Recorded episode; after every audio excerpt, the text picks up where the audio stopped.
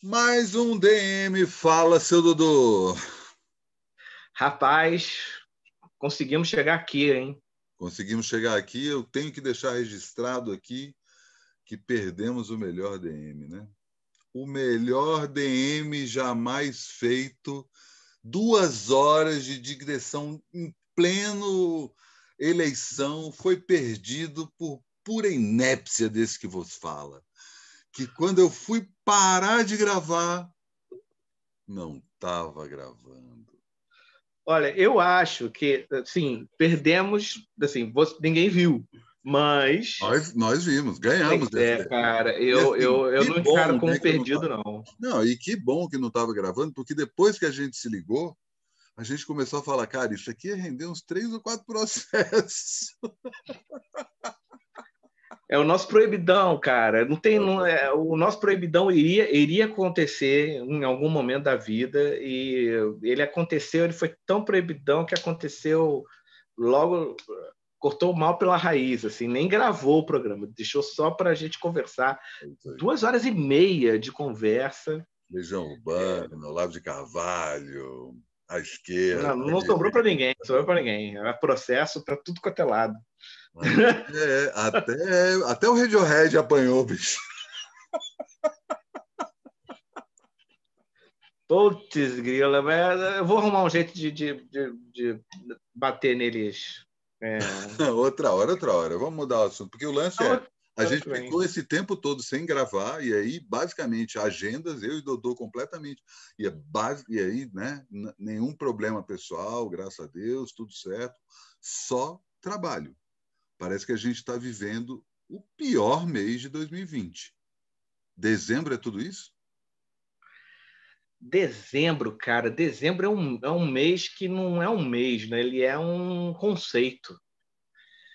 Ele, ele é um conceito. Ele de tantos anos a gente ficar tra, tra, o, o, o Jung é, explicaria isso muito bem. De tantos anos a gente ficar tratando dezembro como uma reta de chegada, como uma como um, um, um, mês de últimas chances, como um mês de despedida, o mundo todo tratando, gerando essa energia em torno do mês de dezembro, é claro que ele ia acabar condensando uma energia de fato, sabe, uma energia factual. Então, assim, eu, eu, eu já lanço aqui uma, uma, uma ideia. Eu acho que 2020, cara, foi o dezembro dos anos. Desenvolva.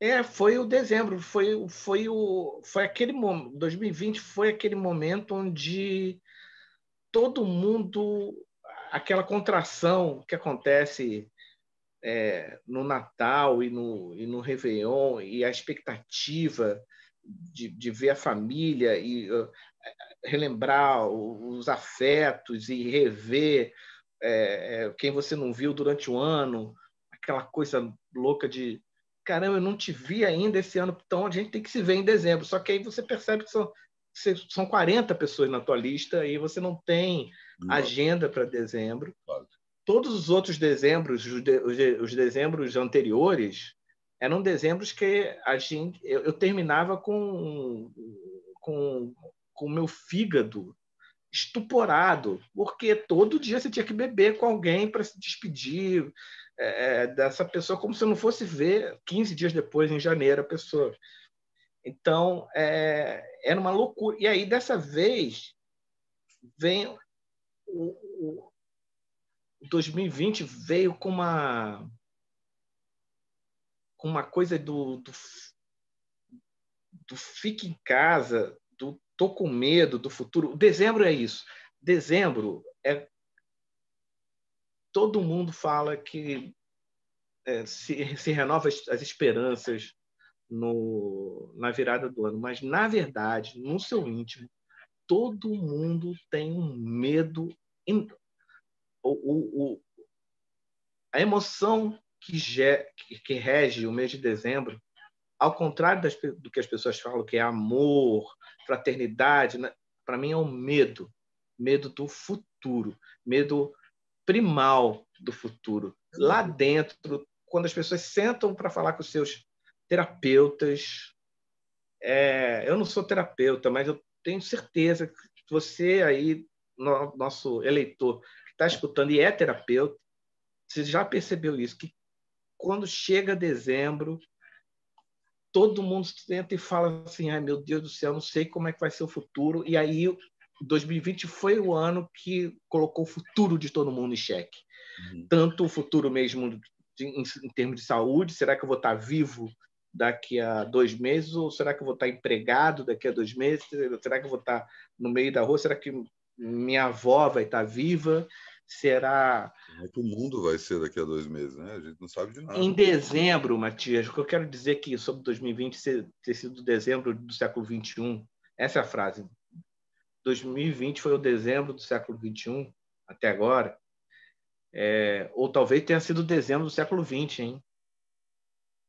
E aí o século XXI vai começar agora. É, isso aí é uma teoria que a gente já vem batendo aqui há um tempo, né? Já vem batendo. Os anos são é... só esquenta. É, e aí e, o dezembro. Assim, tecnicamente tem uma coisa que é é o tempo de uma geração nascida no novo século se formar. Né? Aí você tem pessoas que nasceram já no século XXI que já têm 20 anos. Então, só isso já é um, uma mudança comportamental gigantesca. Né? Mas sobre é. esse ponto aí que você está falando do dezembro, o que eu vejo especificamente em relação a, a, esse dezembro de 2020 é porque tem essa coisa também, né? Dezembro é a sexta-feira do ano, né? Que, e tem essa essa expectativa, porque aí, especificamente num país tropical, que janeiro é o sábado do ano, né? Então tem essa coisa, tipo, ah, é a época de descansar, então domingo é o fevereiro, que é carnaval, que é essa coisa que já já começa, março é como se fosse a segunda-feira. Né? E aí os dias úteis da semana acontecem entre março e novembro, e chega em dezembro, você tem essa sexta-feira que está todo mundo pilhado para entrar no verão, todo mundo pilhado para a virada de ano. Eu não, não, não, vejo tanto, eu entendo isso em relação a 2020, mas não em relação a dezembro, como tu fala, que a gente tem receio em relação ao futuro. Eu acho que tem uma, uma sensação de expurgo. Eu preciso me livrar disso. Então tá, hoje é sexta-feira, eu vou encher a cara. É dezembro, é Natal, é Ano Novo, eu vou para a praia. E aí você tem o elemento 2020 que está todo mundo em casa. E é uma coisa que a gente estava falando antes até de gravar, né? Que tá todo mundo saindo, né? Tá todo mundo saindo. Tá? O nego não está conseguindo se conter e assim não é só o bolsonarista, não é só o, o negacionista, um monte de gente é, que está no mesmo recorte moral que a gente vem com desculpas do tipo preciso ver meus pais, é, já estava com a passagem comprada, é, eu preciso dar uma arejada na minha cabeça para ficar entupindo as redes sociais de foto na praia, de foto com a turma. E eu não vou ficar julgando isso, mas o fato é, há esse, é, é, esse é o ponto em relação a esse dezembro. Tá um, um, um expurgo, eu acho mesmo, apesar da gente não sentir isso, que eu acho que mistura justamente com essa intensidade do, do dezembro, eu acho que esse é o pior mês do ano, cara. Dezembro é o mês emocionalmente mais puxado do ano desde que a gente nasceu. Isso aí é um. É, desde, que, desde que Jesus nasceu, que é inventada essa ideia de dezembro. Na verdade, não, não é de Jesus, né? A gente até precisava mapear, eu não sei disso, mas tipo, quando é, é que comemora o, carna... o Natal do jeito que a gente comemora? Isso é o quê? É uma coisa do começo do século XX? Tem a ver com a, o Papai Noel da é. escola. Antes, é, é. século XIX não devia ter. Como é que era o Réveillon do século XIX? As pessoas, no máximo, ali se reuniam. E aí tem outro aspecto né, que a gente perdeu completamente, que eu acho que acaba sendo recuperado nesse momento, assim, curiosamente, na Saturnália que virou o Natal. Né? Que é a noite era um período vivido, não um período dormido as pessoas dormiam na hora que o sol caía, porque não tinha energia elétrica, né? Caía o sol, dava ali seis, sete horas, ia dormir, jantava, comia alguma coisa, ia dormir, dava duas horas da manhã, acordava. Acordava para rezar, acordava para ir no banheiro, acordava para bater papo, para costurar, para fazer. Tinha um período da noite que era possível ter uma certa sociabilidade, mesmo que em casa ou com um vizinho. E aí depois se voltava a dormir, e aí quando dava seis horas, sete horas da manhã, se acordava de novo. E a gente perdeu isso, basicamente por conta da luz elétrica. Né? A luz elétrica, primeiro, né, começa a determinar isso, então você pode, inclusive, esticar. Né? A, a, antes da luz elétrica, você tem toda a coisa da iluminação com combustível, né, com óleo de baleia, e depois com querosene, que é, estica a noite, principalmente nas cortes, né, que tem direito a fazer isso. Então, você, toda aquela ideia da. Ah, as, os, os, jantares que duram horas, que atravessam a noite, né? Toda a ideia de balada vem daí, né? Virar a noite, né? Isso é uma coisa completamente incomum. E aí, quando entra a luz elétrica, isso começa a se tornar comum para muita gente. Então, quando a gente fala de dezembro, a gente também fala dessas duas noites que são noites habitadas, noites vividas, né? Como acontece no Carnaval, como acontece em outras situações. A gente tem outras, o Círio de Nazaré, enfim, outras situações que a noite é permitida, ela não é só dormida, né? É, é uma, é uma, é uma coisa mística, né? Uma coisa mística que vem de, de festivais místicos que existiam pré-cristandade também, que onde, onde a, na verdade a cristandade veio matar a vivência noturna, né? É, porque a cristandade veio é, pré-estabelecer o capitalismo é, ou seja, divisão de trabalho, valor de trabalho, ou seja, você só é gente se você trabalha e você só trabalha se você acordar cedo para arar a terra. Então, é... divisão de classes, né? Divisão de classes. Então, é, eu acho que a gente, a gente pode corrigir isso para a história do capitalismo, então, é, e pré-capitalismo e tudo mais. Então, é, dezembro é o mesmo puxado do ano emocionalmente. E 2020 foi o ano mais puxado, talvez, dos últimos. Boa, mas... é, né, da nossa vida, sim, mas eu vou tentar puxar mais, talvez dos últimos 60 ah. anos. Talvez dos últimos 60 anos. Qual foi o é... ano mais puxado? Ah, acredito, eu coloco o ano da é, Primeira Guerra Mundial com gripe espanhola, que é uma espécie de Covid com a Segunda Guerra Mundial. Tem anos. Não é 60 anos. 60 anos você está voltando no tempo aí para os anos 60, 70, 50. Então vamos. É, então, eu acho que desde o pós-guerra, a gente, eu acho que o mundo, na verdade, não viveu, não viveu, não viveu globalmente durante a Segunda Guerra Mundial, não viveu claro não. tempos ruins, não, não viveu tempos ruins. Que, que tem um livro sobre isso, Guerra sem Guerra que é sobre como a guerra foi forjada no Brasil. Tinha toda uma coisa de, ó, tal hora tem que apagar a luz, porque pode ser que os alemães vão passar e vão ver a cidade acesa. E, tipo, os alemães... Sim, e, as, e as próprias distâncias, lembra? A gente viu um filme novo, do, o último filme do Terence Malick, que se passa na, na Segunda Guerra Mundial, o cara tá ali numa vilazinha, a Alemanha torando na guerra, e o cara tá numa, numa vila... Na Europa, né? Na, dentro, dentro da, não, dentro da Alemanha, uhum. da Alemanha. E, e é a, a, vida mais campesina, tranquilamente acontecendo. Eu acho que o bicho pegou mesmo. né? A abertura do Batalhas Glórias é isso. Né? É, tá eu, é perfeito. Campesina. Eu acho, eu acho que o, eu acho que o que o bicho pegou mesmo foi, é, é claro, a gente está aqui é, não contando é, os holocaustos, porque existiram holocaustos em tudo, existe o holocausto armeno, é, é, 25 anos antes da primeira, da segunda, da, da segunda guerra mundial, é, existiu o holocausto chinês na invasão japonesa da China e os 500 milhões de holocaustos que existiram na África durante a colonização e depois durante o século XX inteiro, a uhum. quantidade de holocaustos que aconteceu que aconteceram lá. Então, não estamos contando isso.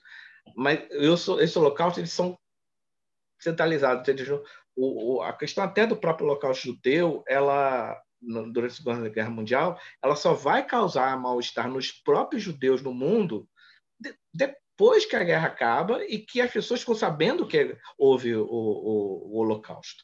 Uhum. É, o, o, pianista, o filme do Polanski, mostra bem isso que eles ficam ali na Polônia, no, judeus que tá, mais foram massacrados, falando assim, mas cadê os judeus americanos que estão não, não, não, não, nos ajudam? São donos de banco, são donos de Hollywood, são donos de tudo e não, não vem cá nos ajudar. Como eles não estão vendo? Então, e assim como os genocídios, os holocaustos que acontecem, que aconteceram na África no século XX, não mobilizaram o mundo. O que mobilizou foi assim, fome na África, aí USA for Africa, é, Live Aid, essas coisas assim. É, mobiliza o quê? O mercado de entretenimento, não é nem o mundo. Isso. Então, 2020 a gente, a gente, mas a gente pode dizer que foi o dezembro do, do século XX. É, é, do mesmo jeito que a, a, gripe espanhola foi o dezembro do século XIX. Século XIX. Assim, a gente vai fazer uma, a gente vai fazer, a gente vai fazer uma, uma, uma, uma, uma retrospectiva de 2020. É, Como é que vai ser isso? Falar isso, né? Porque esse é o último DM do ano mas eu e Dodô ainda voltamos, não sabemos se ainda em 2020 ou se em 2021, para aí sim, né? Eu tô, já anunciei no Climatias que o recesso entre o Natal e o Ano Novo vou puxar uma série de entrevistas com pessoas que estiveram comigo nesse 2020 aqui no meu canal, uma série chamada Sai 2020, uma série de entrevistas, e aí eu e Dodô vamos falar especificamente do ano, e aí tem uma provocação que eu queria fazer já deixar de repente fazer uma, uma retrospectiva que não tem nada a ver com os fatos históricos ou com as notícias que está todo mundo repercutindo. Não é uma lista de melhores filmes, melhores discos, melhores. Aliás, até cabe um parêntese aí, você que é fã do Cine Ensaio, é... eu e André fizemos o, o Cine Ensaio de retrospectiva de melhores de 2020 e qual foi no... o nosso susto ao perceber que não houve blockbusters em 2020, que os filmes mais legais e mais impressionantes de 2020 são todos filmes, aspas, aspas, de arte. Imagina, então, toda aquela coisa do Orif, do, do Vigia da Marvel, de imaginar um universo paralelo. Imagine um universo em que não tem Guerra nas Estrelas, não tem Marvel, não tem Disney, não tem filme gigantesco. O único cara que conseguiu lançar um filme gigantesco foi o porra do, do, do Nolan com o Tenet, que tu desossou já, né? Diz que é um filme. Você quer fazer um terrível. comentário breve sobre o Tenet? Mais um filme terrível. O, pior dos filmes terríveis do, do, do Christopher Nolan. Mas, é, e além de tudo, é um plágio né, de um filme do Hong Sang-soo chamado Certo Antes, é, agora errado. Exatamente um plágio, mas como é, enfim, um filme de arte, Hong Sang-soo, aí o Christopher Nolan falou, pô, ninguém vai, vou botar isso num blockbuster, ninguém vai pegar a referência. 21, né? É, vou, vou, vou quibar isso aqui, ninguém vai perceber. É, mas o Tenet, ele é o grande filme dos, dos de 1920, não, de 2020, porque. Pior o, Caetano, hein? Caetano voltou 20 anos só. o cara voltou um século. O melhor filme de 1920, Tenet. Tenet. E, e, e, faz sentido, porque é, é, é viagem no tempo, né? E aí é uma viagem no tempo muito louca, porque é, ele.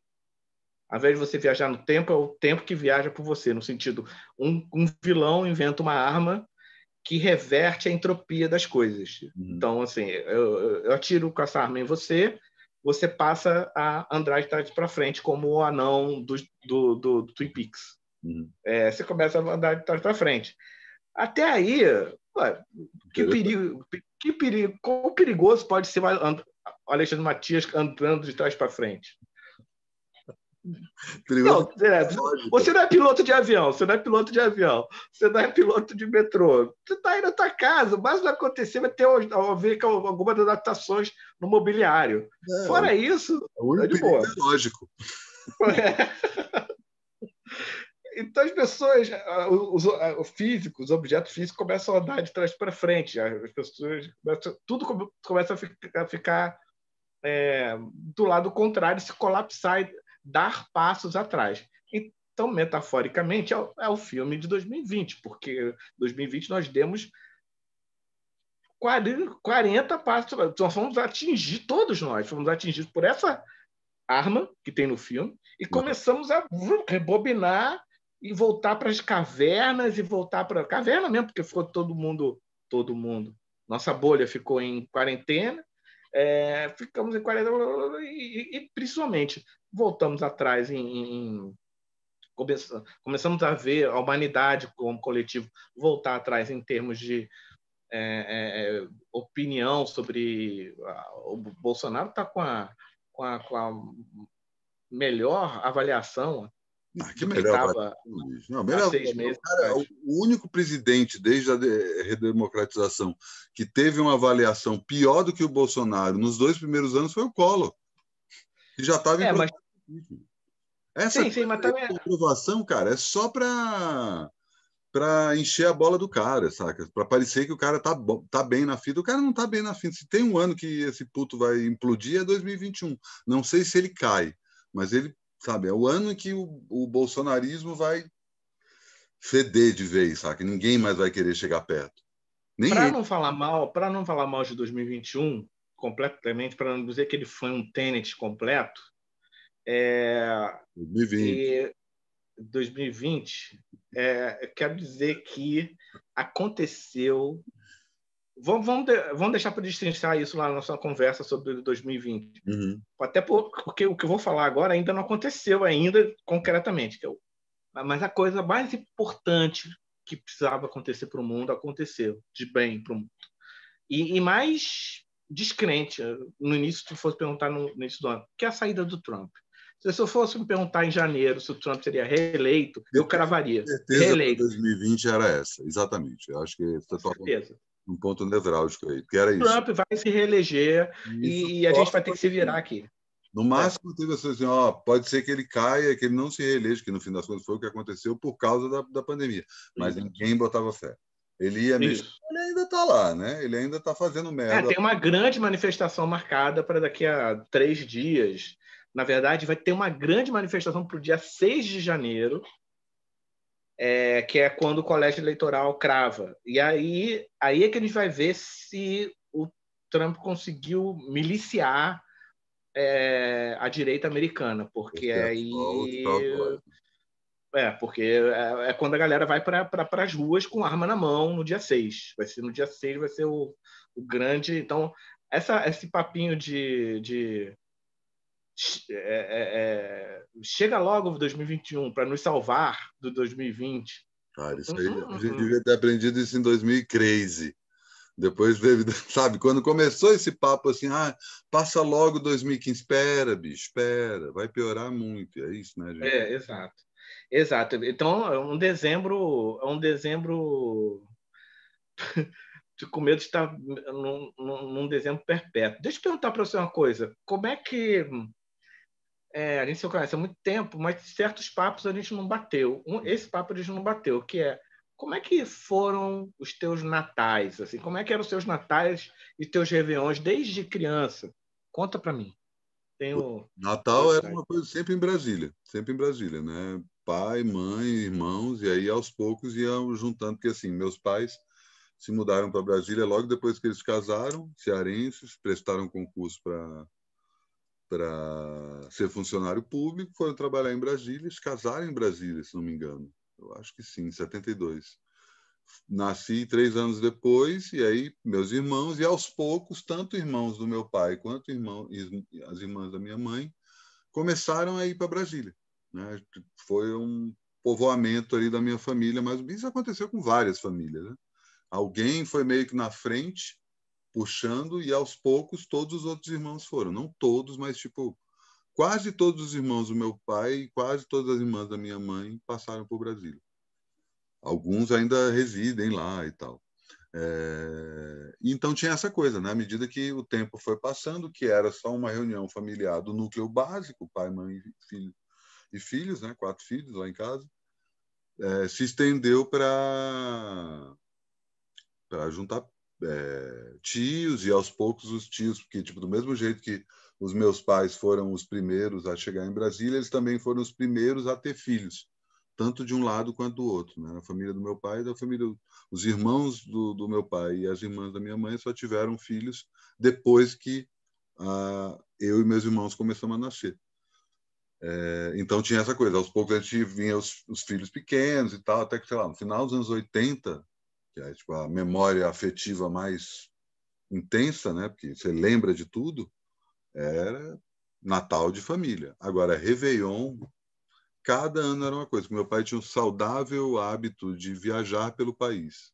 Botava, ele tinha uma D20, uma cabine de vidro. Acho que eu já contei essa história, não sei se aqui no, no, no DM. Não, não. Uma cabine de vidro, né, cabine de fibra de vidro atrás, uma, uma caminhonete simples, né? Ele botava dois colchões de espuma e nós quatro íamos atrás. Ele e minha mãe iam dirigindo e eu e meus irmãos íamos atrás, né? tocando a zona total. Né? Até hoje, a textura do, do colchão de espuma me lembra o cheiro do óleo diesel e vice-versa. E a gente viajava pelo Brasil todo. Então, eu já passei Réveillon em, no Rio de Janeiro, já passei Réveillon em Porto Alegre, já passei Réveillon em Fortaleza. Demais, demais. Já passei Réveillon em Marataízes, já passei Réveillon no Mato Grosso, demais. sabe? Vários lugares. E, tipo, eu, e aí essa coisa, é, é o começo da infância e o começo da adolescência, né? O fim da infância e o começo da adolescência. O fim da infância eu não tenho, eu precisava sentar com os meus pais para qual foi o Réveillon que a gente passou no Espírito Santo, qual foi o Réveillon que a gente passou no Rio Grande do Sul, né? tentar lembrar qual foi que a gente passou em, em, no Pernambuco. E aí tem um outro aspecto que eu, eu sou nascido em janeiro, né? E aí inevitavelmente o meu aniversário era viajando. Eu nunca passava meu aniversário em Brasília. Então tinha essa coisa que tipo Demais. O, o Réveillon já era um, um pré-aniversário. Pré-aniversário. Tá, é, como é que é? é carna, Carnatias.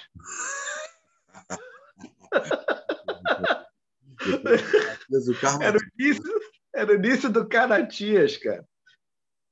Porra, era... que foda! Porque assim, não era só no meu aniversário, não culminava com o meu aniversário. O meu aniversário é tre... sou 13 de janeiro. Então é no meio do, do, Não só no meio de janeiro, como no meio do verão, no meio das férias. Então era tipo assim. Carnatias, bicho, total. Carnatias total.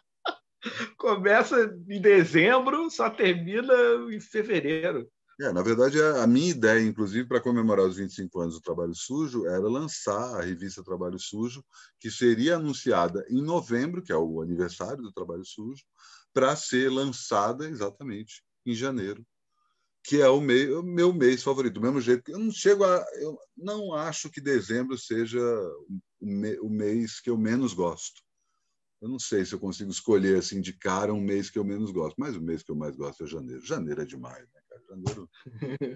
é, que maravilha. Conta uma coisa, então, então você não tem aquela coisa que muita gente tem com, com o Réveillon, né? A melancolia da noite de Réveillon. Você não tem lembranças de melancolia, não, quando chega o Réveillon, qual é o teu sentimento? Assim, dia 31 você fica alegre ou triste preparar, ou é diferente? É, preparar uma festa. Vai, vai ter uma parada assim aí desde criança. Pode avançar na noite. É um momento que você não tem que dormir nove da noite, não tem que dormir oito da noite. Né? Quanto mais velho você vai ficando, você vai podendo avançar, mas até, sei lá, os 15 anos você não dorme. Hoje já mudou tudo, né? Eu estou falando aí dos anos 80. Então, você tinha 15 anos de idade nos anos 80, você só ia dormir no máximo 10 horas da noite. Acabou a novela, ó, hora de dormir, não tem conversa. E aí no Réveillon, não. No Natal e no Réveillon, não. Você podia ficar acordado até alto. E a diferença do Natal para o Réveillon é que o Natal acontecia e quando virava a noite, é, a festa já estava rolando. O Réveillon, não. Né? O Réveillon, até as 11 horas da noite, era só preparação. Tava todo mundo ali no esquema, que a festa vai começar na contagem regressiva. E isso, para mim, é o sentimento do, do, ano novo. Depois que eu, que eu saí de casa, eu passei Réveillon de vários lugares diferentes também. Muitos deles, às vezes, só com a minha mulher, saca? A minha mulher da vez, né? Tive três mulheres diferentes, então tinha essa coisa tipo Réveillon pessoal. Não, não era uma, uma uma coisa constante, mas era recorrente. Ah, e aí, vamos fazer o quê? Vamos junto para tal lugar, e não tem festa com um monte de gente, vamos só nós dois, vai ser uma noite fora. Tinha uma parada da contagem agressiva aí, muda completamente, a coisa não chega a ganhar uma melancolia, mas tem esse aspecto mais de o que, que a gente fez até agora, como é que foi o ano, que legal, balanço do ano e perspectiva para o ano seguinte. Né? Ganha um. Outro... ganha, ganha outro invólucro, né? Não é propriamente melancólico, mas tem uma sensação de encerramento mesmo.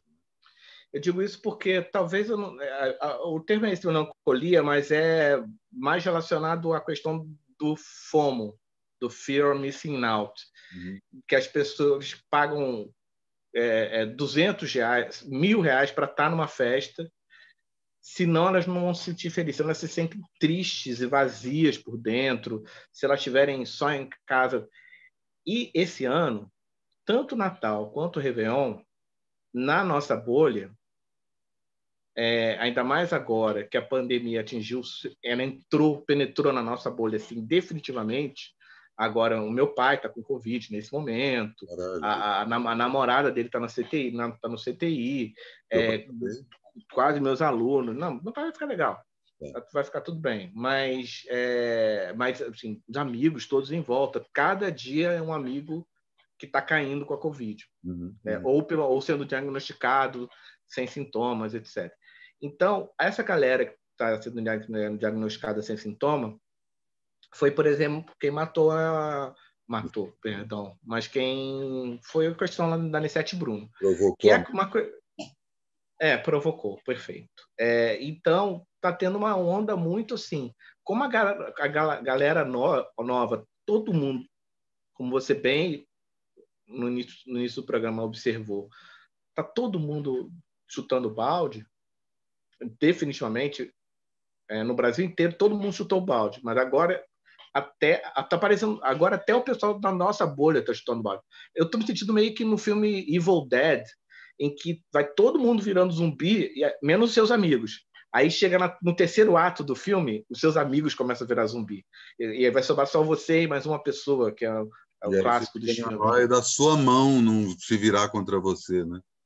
Exato. Então, querer fazer você sair de casa, não, não sei o quê. A gente está no momento mais aterrorizante, é... ou pelo menos dentro da nossa bolha. Não é o momento é... aterrorizante, não, Dodô. É a véspera desse momento. Daí boa, a carga. Boa, daí boa. a carga de. Cara, volto aqui boa. a Lovecraft Country. Quando o... tem aquele episódio da morte do. Como é o nome do menino? do Emmett Till. Emmett Till, exatamente. Lembra como começa o episódio? É, todo mundo na. Lembra a música que toca? Não. o Summer, do Bananarama. Tá.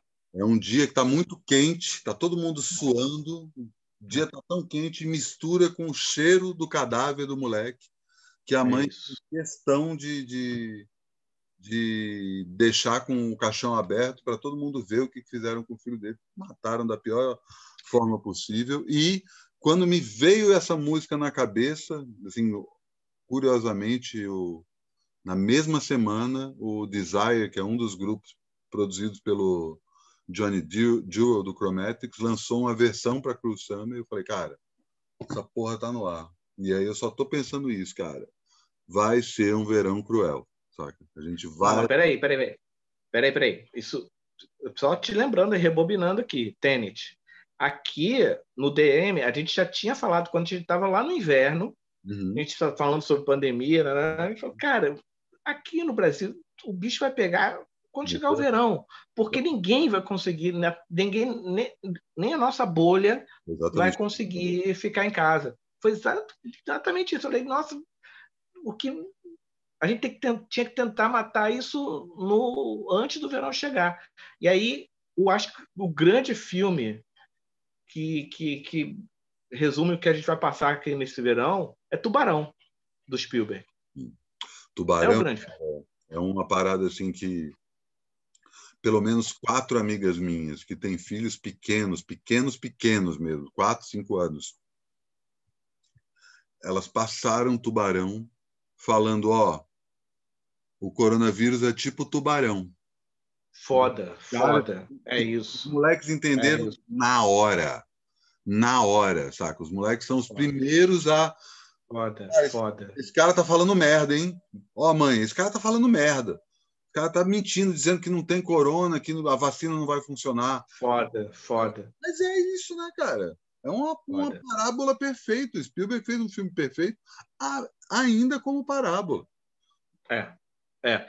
E aquilo que você estava falando antes a respeito do, do, do da retrospectiva que você fez do cine ensaio, bicho, aí hoje é bom. Eu estou num momento muito, muito, muito, muito, muito deprimido com com o nosso coletivo. Uhum. É, embora é, basta amanhã eu hoje ainda não está aqui de madrugada, mas basta amanhã eu dar uma dar uma passeada pelos coletivos que eu acompanho no Brasil e ver que eles estão ativos, inclusive em época de corona, para falar não, os coletivos são é, é, é, a grande novidade que, que, que o século XXI trouxe agora e que 2020 arrombou, arrombou as fronteiras. Você chama de coletivo, Mas, é, dá para é... como ação colaborativa. É, mas o grande coletivo, a raça humana, eu estou muito. Não, isso aí. Muito de bode com a raça humana. Que... Mas muito. Muito. É... Eu estou lendo isso aqui, né? Tem isso aqui, ó. Eu estou também influenciado porque eu estou lendo isso aqui, né, bicho? Você falou. É. Esse aqui é o do Inferno, que saiu colorizado. É, é o.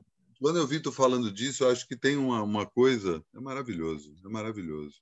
É maravilhoso, cara. Eu pensei que fosse sair, que fosse não, não fosse ficar bom, mas foi o próprio Ed Campbell que fez, né? Então, então tem uma questão é... que é assim. É... Fala aí, enquanto você fala, eu vou passando. Não é colorizado ele é colorido. Isso. Isso, isso. o próprio Ed Campbell comenta isso.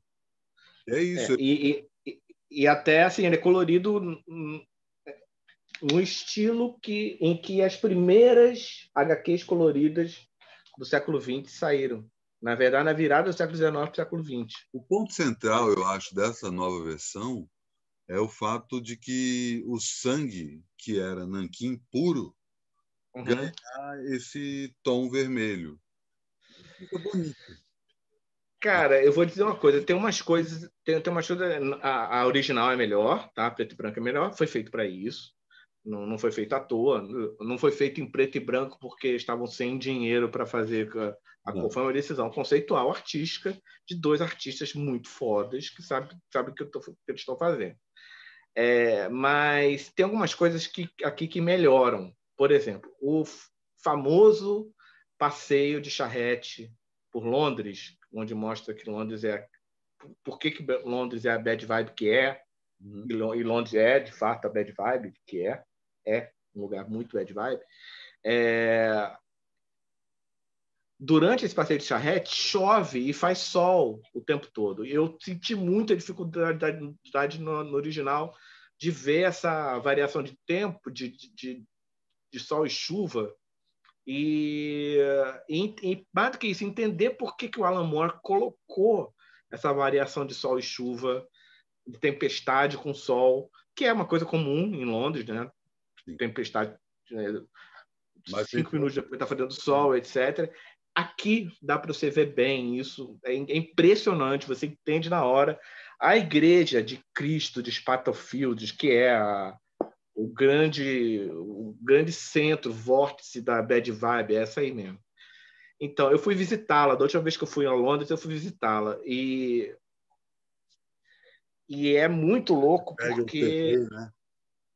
É, esse é o. Essa é, é São Pedro, né? Isso. Catedral de São Pedro. Vou mostrar essa como é que ficou colorida, para a gente mostrar para os nossos eleitores aqui a nossa. Uma comparação lado a lado. Uma comparação lado a lado. É muito impressionante mesmo essa história do.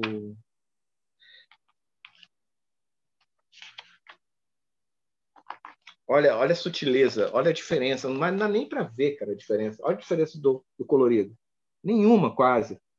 Você... É porque é muito sutil, entende? É uma, uma onda de, de, de sutileza, assim, é, sabe, não, não virou e falar, não, peraí, agora vai ser, sabe, agora vai ser colorido, agora vai ser outra história. E as partes gráficas, onde o sangue... Essa cena. A cara, essa cena colorida ficou foda. Eu nunca imaginei Que essa, essa e a do e a do médico vendo no alto das montanhas os, a cabeça dos três deuses.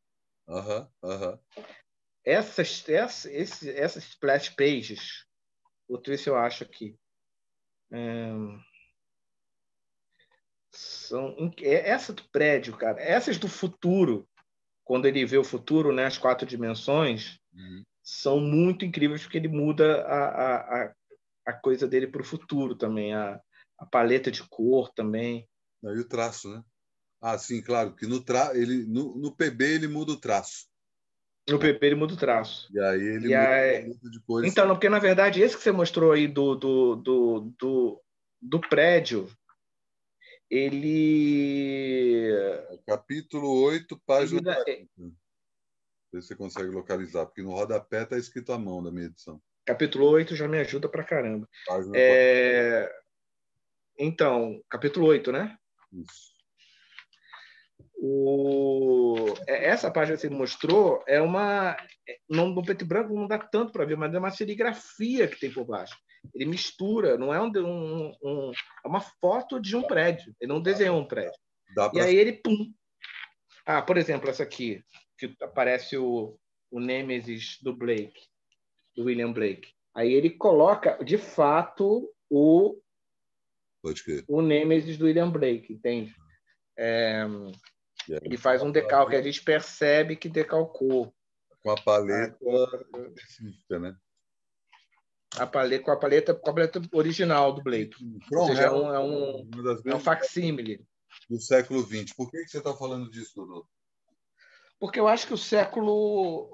O, o, o From Hell ele, ele defende a ideia de que o século XXI foi gestado é, o século XX foi gestado no, no, final do século XIX com os crimes do Jack Stripador. Faz sentido, faria sentido, porque o centro do planeta Terra, como a gente conhece, o nosso sistema ocidental, é, sistema de crenças, sistema econômico, o centro era a Inglaterra, o centro era Londres, uhum. no final do século XIX. É, e a teoria e aí... que ele defende é que o, os os assassinatos do Jack Stripador teriam sido um ritual satânico feito em larga escala na um ritual de magia branca, um ritual de magia branca, isso inclusive dito no tem uma hora que alguém fala mas isso é magia negra, aí o próprio Jack Stripador fala não, é maçonaria, magia branca e feito em cima em cima de sacrifício de mulheres para re, reafirmar o poder masculino por si, em cima das mulheres. Então, é, e aí isso fez o século XX nascer lá nos, nos anos 20 do século XX. É, essa gestação. Tem até Hitler, que é concebido né, no meio da, da, da, da, da o, o Alan Moore, né? Alan Moore. E aí, é, a impressão que eu, que eu tenho lendo isso aqui, cara, é que parece que eu estou lendo a gestação do século 21 na bad. Eu vinha numa, eu vinha numa boa vibe total com o século 21.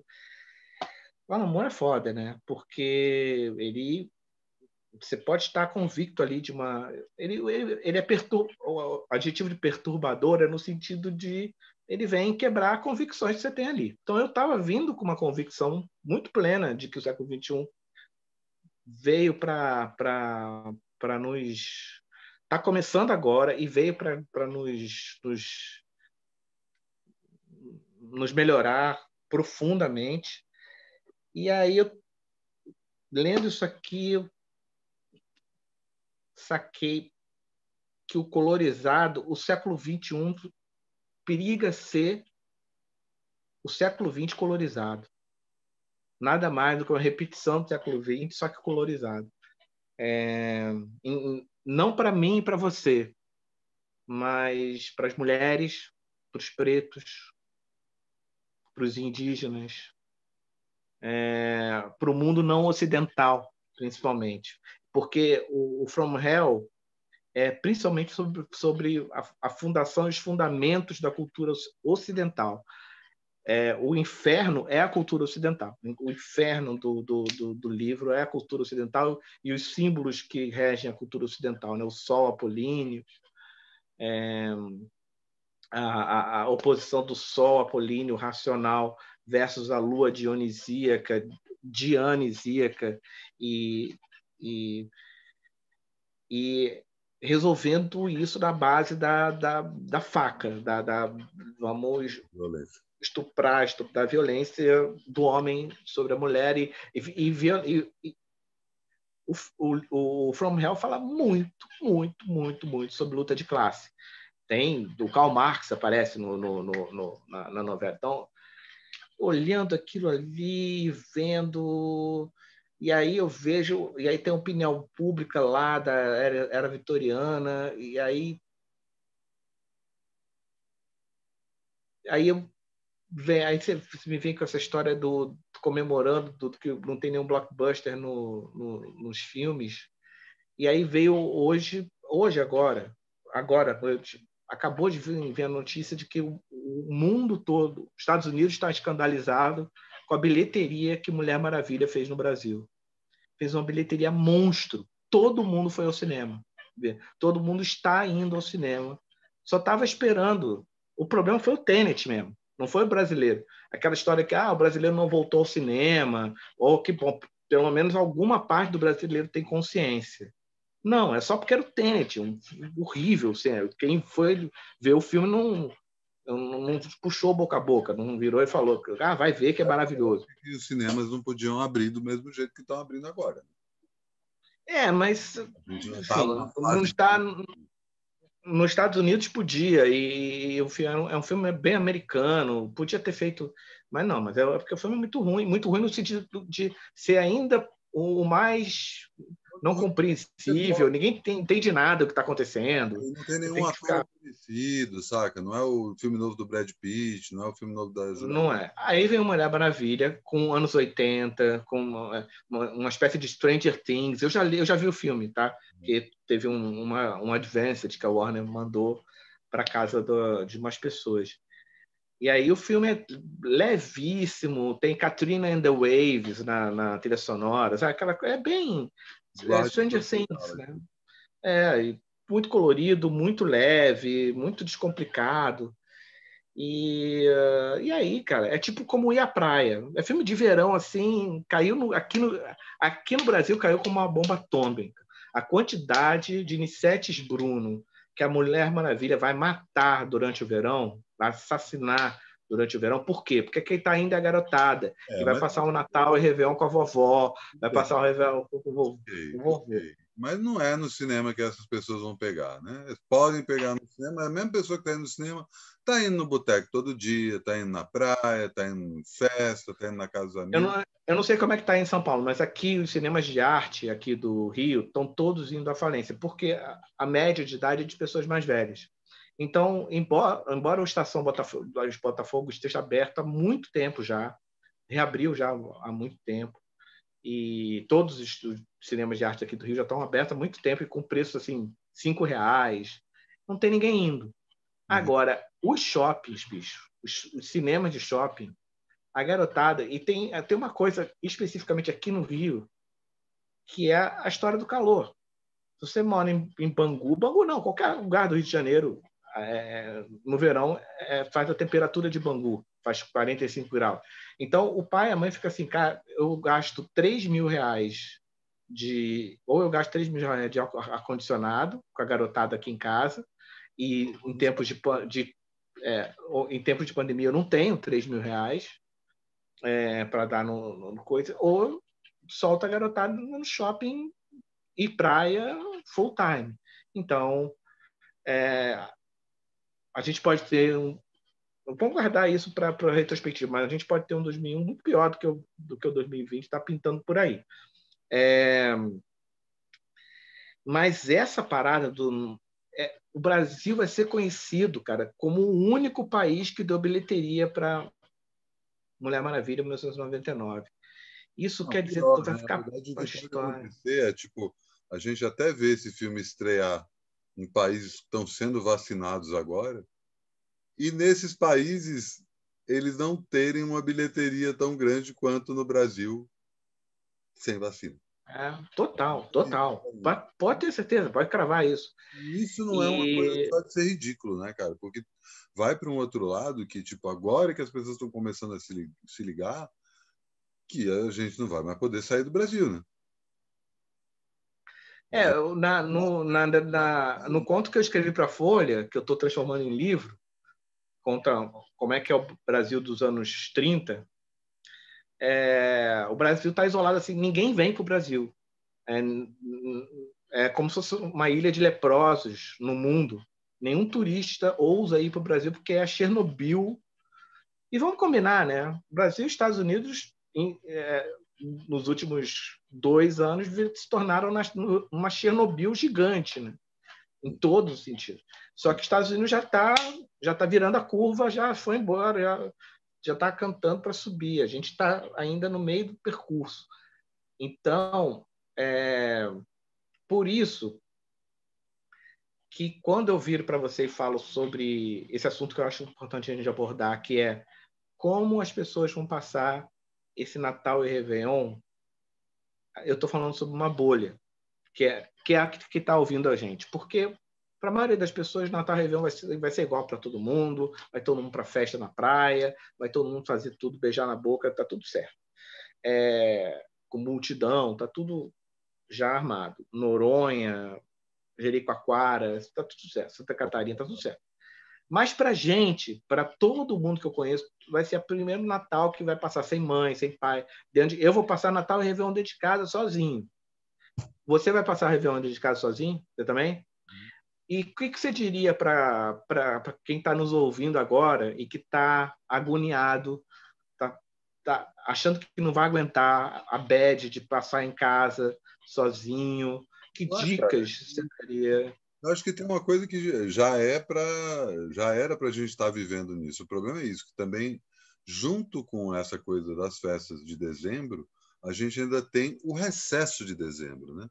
que é o momento que as pessoas param de trabalhar. E na hora que elas param de trabalhar, mesmo que elas estejam trabalhando em casa, elas percebem que fica um bom tempo desocupado, né? E que esse tempo desocupado era gasto na rua, né?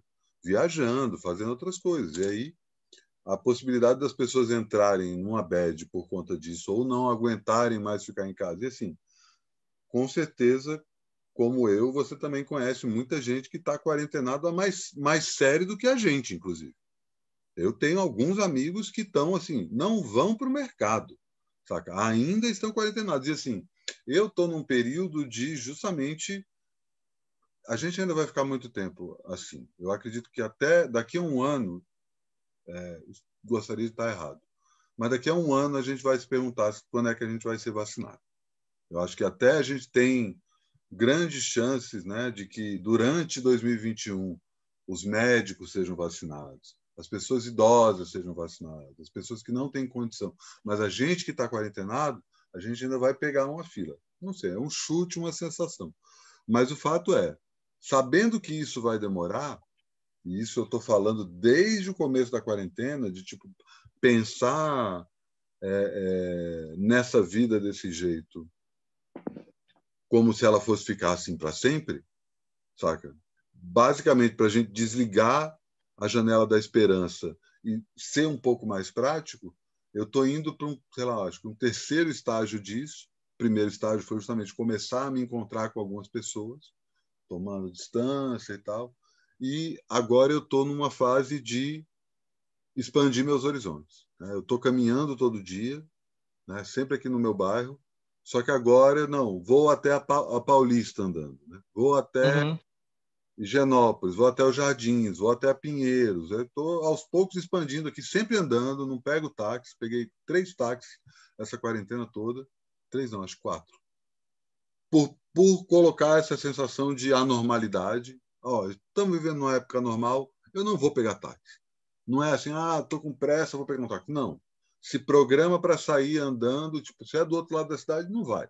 Saca? Só que agora eu estou começando a, a ir para esse outro, esses outros horizontes. E aqui em São Paulo, especificamente, semana passada eu fui para Pinheiros, passei por Pinheiros, seis horas da tarde, que é um horário normalmente, Pinheiros está coalhado de gente. Está tudo parado. Em dezembro, então, esquece. É, ano, ano, esquece. ano retrasado, passado, eu passei por é, é Pinheiros. Essa hora especificamente. Carro. Ah, e estava tranquilo. E estava tranquilo. Tinha carro na rua? Tinha carro na rua. Não, não tinha engarrafamento. Então, assim, volta a martelar essa coisa. Tem muita gente saindo na rua, tem muita gente da nossa bolha saindo na rua, mas ainda tem muita gente quarentenada. E, e aí, aí, pegando esse gancho, isso me preocupa, porque eu vou escrever, eu digo, martelo isso porque eu vou escrever um, um texto para a Folha, é, preocupado que estou com a minha bolha, que está ficando em casa, que vai passar pela primeira vez na vida um Réveillon sozinho, não sabe nem o que fazer, se, se abre o champanhe, se faz um Zoom. O Zoom, você sabe, liberou, né?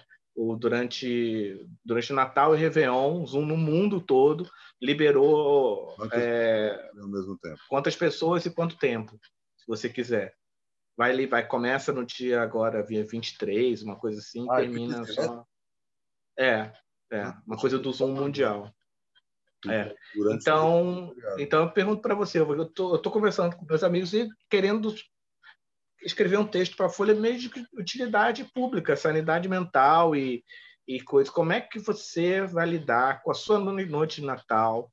Como é que vai ser a sua noite de Natal? Já planejou alguma coisa para ela? Como é que você imagina que ela seja? Como é que você imagina que, que seja a sua noite de Réveillon, a virada? O que, que vai ser? Vai ser troca de WhatsApp com família? Vai ser. Você a vai desligar, vai ligar a TV?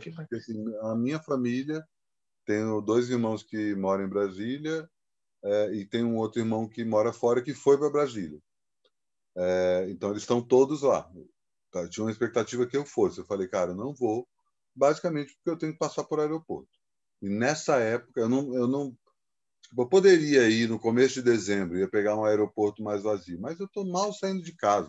Outro dia eu fui a primeira vez para a feira e já me causou um mal-estar, sabe? com uma sensação tipo, eu não, não deveria. Cheguei na frente da barraca do pastel, falei, cara, tem muita gente aqui.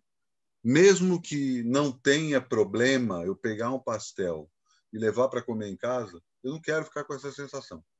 Saca? Então, vou, na próxima vez eu vou mais cedo, vou chegar na feira seis da manhã, sete da manhã, pega o pastel tranquilo.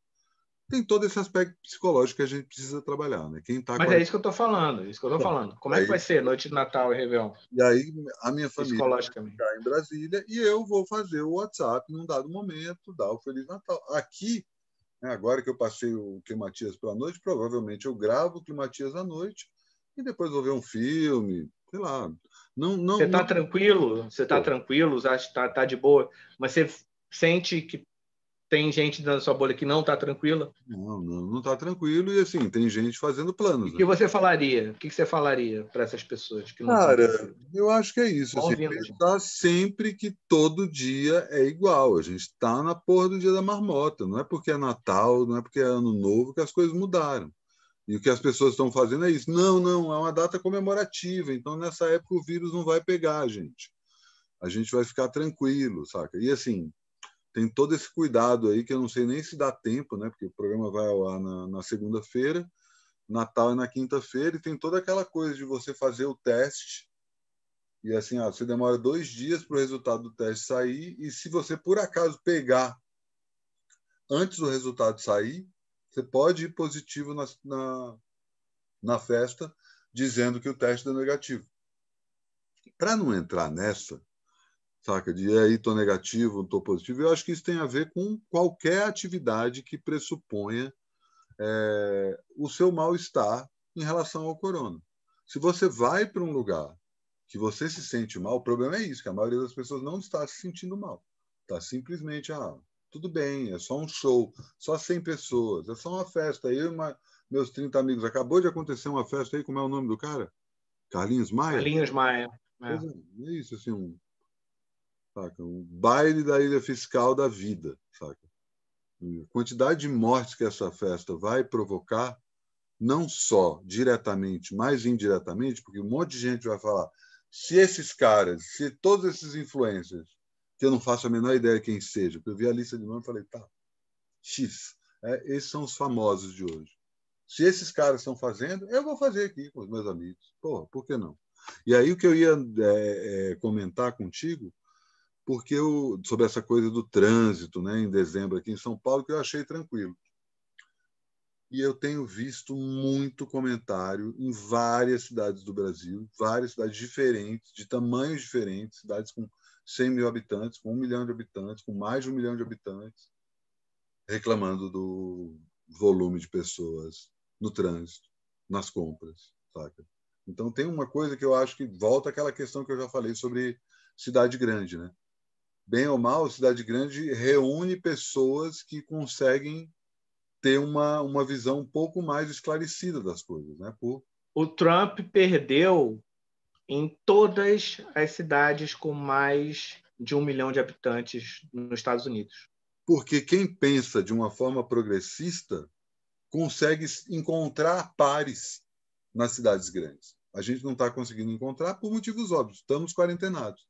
Mas eu estou aqui martelando essa série de programas aqui no meu canal, como várias outras pessoas também estão fazendo, para mostrar que segue a quarentena, sigamos a Porque eu acho que assim, tem um outro paralelo que a gente pode fazer disso que a gente está vivendo em relação ao Covid, com toda a merda política em relação à internet, que é trending topic. Pareceu uma porra de um trending topic lá. Tem 20 mil pessoas tweetando sobre um determinado assunto. 20 mil pessoas, cara. O que é 20 mil pessoas num país de 210 milhões de pessoas? E de uma hora para outra, essas 20 mil pessoas sequestram o imaginário. De uma hora para outra, ah, o Bolsonaro tweetou uma merda, ou algum imbecil foi cancelado, falou uma merda. E está ali. E aí as pessoas estão vivendo tanto essa realidade fechada no que é a realidade fictícia das redes sociais, a, a coisa da timeline que nunca acaba, e achando que o que acontece nas redes acontece na vida real. E aí o paralelo que eu quero fazer é o povo que está saindo para balada, que está indo para a praia, talvez não seja a maioria dos brasileiros. E aí voltam a outra questão que você citou aí da questão da, do, da lógica dos coletivos e é, colaboracionista, né? a ideia de colaborar muito mais do que de, de competir, que é toda a questão da, das favelas. Né? As favelas, bem ou mal, estão cuidando direitinho disso aí, bicho. Tá todo por quê? Porque as favelas são o melhor exemplo de uma cultura colaborativa. É. Porque ou é ou morre. Se entrar... Ele já tem, a favela já tem a solução para os problemas é, há 20 anos. É, todos, todos os problemas que nós nem temos, porque, por exemplo, eu, eu e você, a gente não tem problema de, por exemplo, é, a polícia invadir é, a polícia invadir, bateu o pé na tua porta, te dá três tapas na cara porque encontrou um tênis caro é, no teu, no teu guarda-roupa. É, então, eles têm a solução por causa das adversidades. Né? Tem uma frase muito boa, um termo, né? que, é, que é em Urubá, que em português fala assim, as adversidades, adversidades que nos unem. Tem um termo em Urubá que, que, que tem um termo para adversidades e tem um outro termo só para as adversidades que nos unem. Ou seja, há essa distinção. Uhum. Existe a adversidade, por exemplo, né? dor de barriga, piriri, é uma adversidade, mas não une ninguém. Eu não fico unido por alguém. Agora, ficou preso no elevador por seis horas, você não conhece ninguém ali. Seis horas depois, você virou amigo de todo mundo, vai, vai virar uma padrinho de casamento de um, vai virar. É... Então, é, a gente teve aquela falácia enorme no início da pandemia, né? vamos sair melhor, melhores dessa, no início da pandemia. Nós, nós vamos, como humanidade, sair melhores dessa. Nós, a, a, a pandemia é uma oportunidade para para um aprendizado da humanidade coletiva. Então, eu, eu, eu, eu, eu, entendo essa, essa tua crítica e eu acho que ela tem um fundamento porque ela pega um aspecto muito poliana dessa história, né? Ah, é um momento de se reinventar, é um momento de fazer o, tudo aquilo que você queria ter feito. Mas, por outro lado, a gente vai aprender muita coisa assim. E a gente vai sair melhor dessa assim, aprendendo na marra, com um monte de gente morrendo. Como uma porra de uma guerra, porque isso é uma guerra nova. E aí tem um outro eu... que volta à história que você estava falando do século XX. Que é... é, isso que eu ia falar, gripe espanhola, a gente não aprendeu nada com a gripe espanhola. Daqui a 100 anos a gente vai viver uma outra pandemia e vai passar por tudo de novo. Negacionistas de antivacina, negacionistas, vai ter tudo de novo. E que o século XX é melhor que o século XIX. É. Né? Assim, não, é. não posso nem dizer que não, não posso nem dizer que não, porque eu passei de, de 15 programas falando que sim. Mas eu estou lendo From Hell, eu estou lendo do Inferno. Tudo bem. Então, aí, essa, é, a magia é, do Alan Moore é justamente fazer com que a gente acredite nele. Né? Então, é, exatamente. Mas magia de qualquer mago, né? De qualquer é, feiticeiro, etc. do Alan Moore especificamente. é, o é, sim, sim. sim, sim. E aí o, o lance é, é, pensa aí na, nos grandes escritores negros ou nas grandes autoras mulheres do século XIX.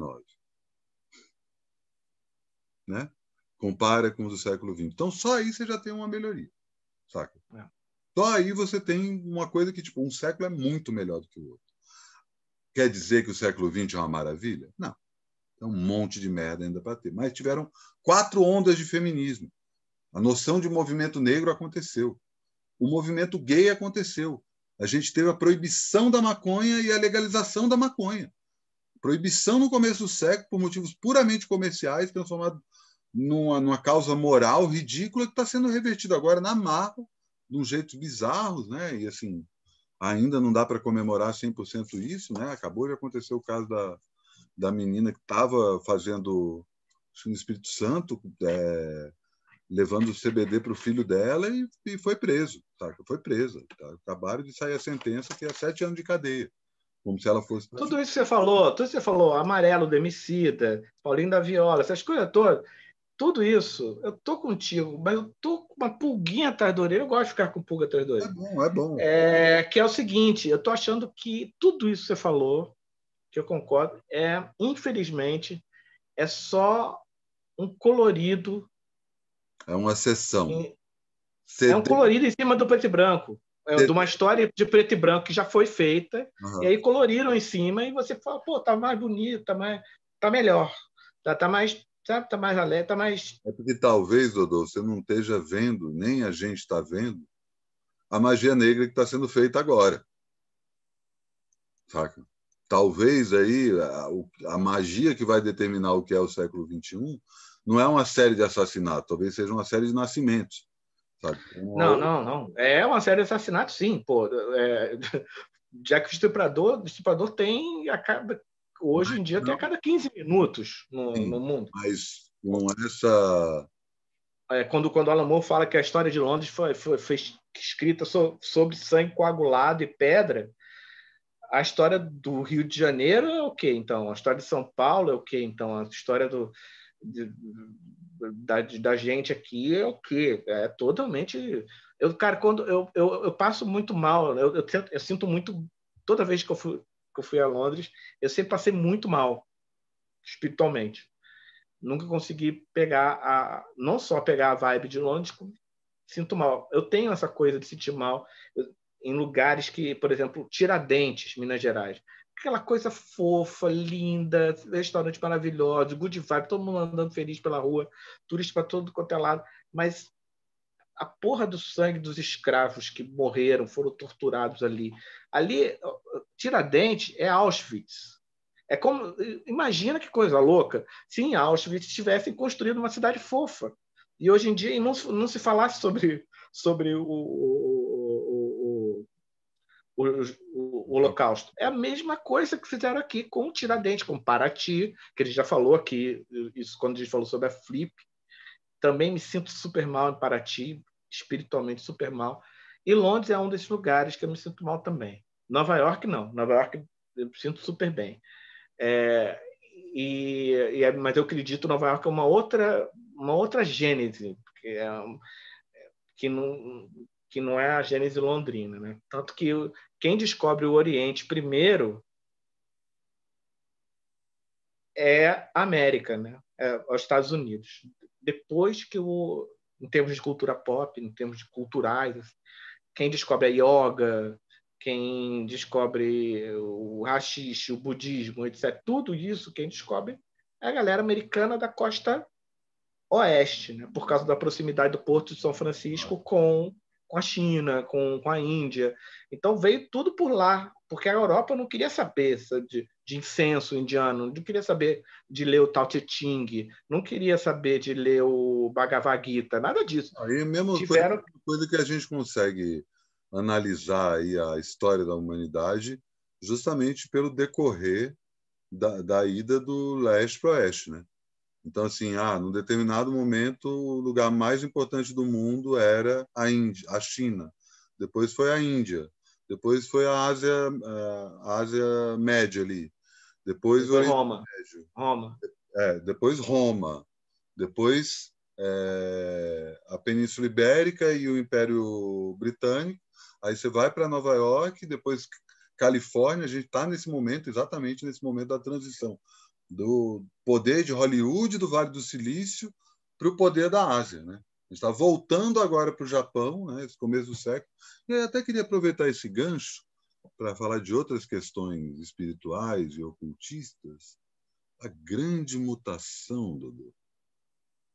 Tá ligado? grande mutação do ponto de mutação do Capra? Não, não, astrologia. Nessa ah, tô ligado, tô ligado, tô ligado, tô ligado. 2020, entra aí a conjunção, acho que de Júpiter com Saturno, e a partir que não tem, próximo... não tem há 400 anos, né? 400, 500 anos. 200, 200 anos.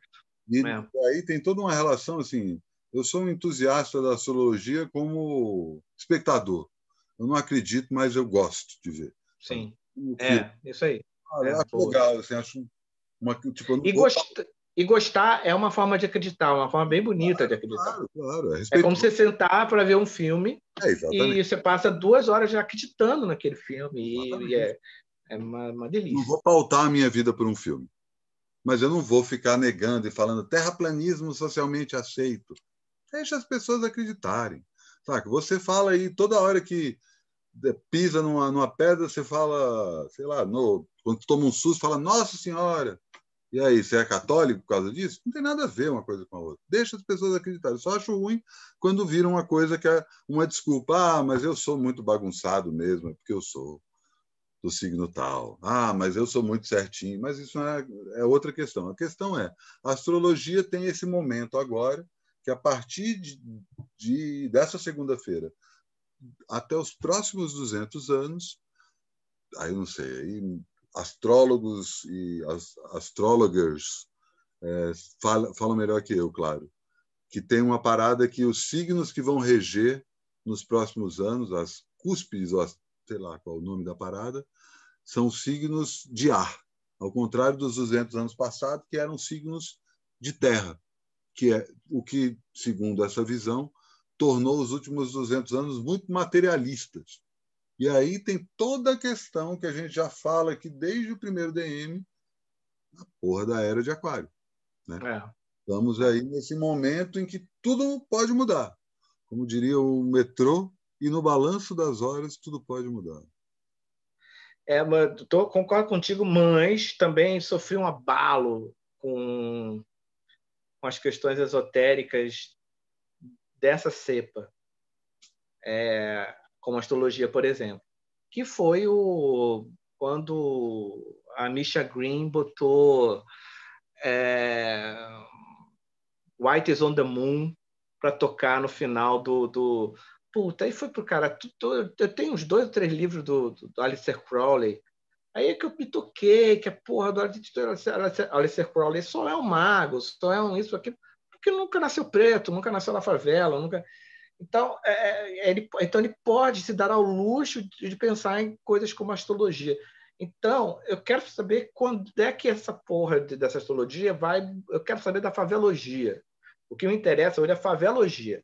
É o que, que a favela tem para me ensinar, o que, que a favela vai me dizer, olha, vai mudar a nossa vida daqui a dois anos e meio, porque vai entrar uma casa não sei aonde, né? Eu acho que na Tatuna. No meu entender, a favelologia não pensa nesse futuro tão longo, não. É sempre uma coisa tática, menos O estratégica. que é o, o que o que é o que o que é uma das questões da filosofia da filosofia, né? Que fala que a gente não consegue viver o presente. E essa é uma das grandes mercês da, da, da, da pequena burguesia, porque por, por isso que é- esse é o grande assunto de cineastas como Antonioni, como Woody Allen, como é, é, Bergman, que são grandes pequenos burgueses. São assuntos que, de gente que nunca passou- fome na vida, que tem que viver o presente, senão amanhã não, amanhã não se sabe. Então, eu tô mais interessado, confesso, eu estou mais interessado no, no, no que pessoas como Preto Zezé têm a dizer sobre o que, que vai acontecer com o nosso futuro e não um, um, um- uma, uma- um sistema de crenças é, branco, vamos dizer assim. Mas, enfim, privilegiado e que. A teologia e que... Oi? Filologia branca? É, bicho. Claro que é, né? Tipo assim, não é. na- nada é branco. Vamos- nenhum sistema de crenças é branco. Só que Pois foi branco. apropriado por branco, né? Sim. Então, é, você não encontra, né? Não, A astrologia não faz, não faz parte do cotidiano nem da cultura negra, em lugar nenhum no mundo, é, e nem, nem falando em Marx, nem das classes mais baixas. Então, eu estou querendo mais saber o que, que a galera das classes mais baixas estão predizendo para o futuro. Porque é, e você, né? A gente, a gente se segue, na, na- a gente está a gente tá muito é, embasbacado com quando chega o Preto Zezé e fala assim uma noite toda no Roda Viva e fala, porra, cara, eu aqui lendo a Lester Crowley para saber qual é o futuro. Eu aqui é, lendo astrologia, eu aqui lendo, lendo sei lá, para mim. Arnaldo Jabor e, e astrologia, Olavo de Carvalho, Arnaldo Jabor, é, é, Milo Fernandes. Para mim, essa galera toda, com, com, a, com a vinda dessa galera preta para cá, filme, pô. com o aparecimento do Preto Zezé e do Lovecraft Country, e do não sei o que lá, toda essa galera, para mim, entrou num saco só. Todo mundo. É, não, não me interessa. É, é, Ah, é o- Ai, é- é- Newton, Marx, Einstein, Newton, Alan não, não, é a mesma coisa. tudo. Por quê? Porque você, quando começa, principalmente agora você tem meios né, de estudo, né? Então, eu, eu sempre, toda vez que a gente vem aqui, eu olho para aquele lado ali, é onde, onde estão os livros que eu estou lendo naquele momento, que eu mantenho ali. E eu já disse aqui que, que eu passei o ano de 2019 só lendo mulheres, sem, sem perceber. Quando terminou, é que eu só tinha lido mulheres e metade delas eram pretas. Tudo sem querer. E esse ano, aí foi por querer. Porque também é, foram publicadas obras é, que não eram publicadas no Brasil. E. Então, você tem é, hoje. é, eu estou lendo um livro sobre o, o rei Aniceto, de Uganda, que descobriu é, a América e o Brasil antes do, dos europeus e que teve quando ele foi quando foram invadidos pelos europeus eles pegaram os mapas do rei e aí Colombo pegou o mapa e aí achou a América. Então é, quando você começa a ler você começa a ver que Newton o, o, não só a, a cultura negra tá? Tudo que Newton falava se você conhece o suficiente de filosofia hindu você fala, pô, o Newton só trouxe para o Ocidente uma coisa que para o Oriente, ou não Ocidente, que é a maioria da população mundial, que é indígenas, é, que é desde indígenas é, latino-americanos até é, chineses, já sabia há muito tempo, não é novidade para ninguém. A questão toda da, mecânica quântica, que, que tá, a, a teoria da relatividade está no Popol Vuh livro seminal da cultura maia, maia ou inca? Eita. Não. Maia, né? Está no Popol Vuh, bicho, escrito 4 mil anos, anos antes. Então, assim, a, a, os saberes que foram vilipendiados da minha e da sua formação na faculdade, na a minha, a nossa geração, a gente foi vilipendiado de um saber que uma galera nova está tendo, tá tendo acesso e não está nem é, nem sabe, nem vai saber quem é Milo Fernandes na vida, sabe? É, então, uma galera e nunca nunca vai ver filme do Jalen na vida, porque senta para ver. Eu já, eu já tive essa experiência aqui porque eu tenho alunos mais jovens do que eu e que eu, eu falo, pô, vem ver esse filme aqui foda demais. A pessoa senta e eu vou sentindo, eu sinto que a pessoa está falando, você está me zoando que você acha esse filme aqui o máximo. É que nem meu pai, quando mostrava me mostrava assim o, o, filme O Gavião do Mar, uhum. filme de pirata com Errol Flynn. Falei, vem ver esse filme que é o mar. Hoje eu acho o máximo o, Gav, o Gavião Pirata. Mas olhar, pô, pai, vamos ver Gunis. A Ana Barbera para a molecada de hoje. Vem ver, eu lembro de gente mostrando para meus meus primos pequenos, ah, vem ver Zé Colmeia, os moleques crescidos com He-Man. É, isso, isso. Isso. Então, é, então assim, eu, tem uma questão também que eu estou balançado, assim, que eu, esse, esse, ano foi de muita leitura e eu queria muito compartilhar essa leitura com as pessoas, mas eu queria fazer de uma forma mais formal.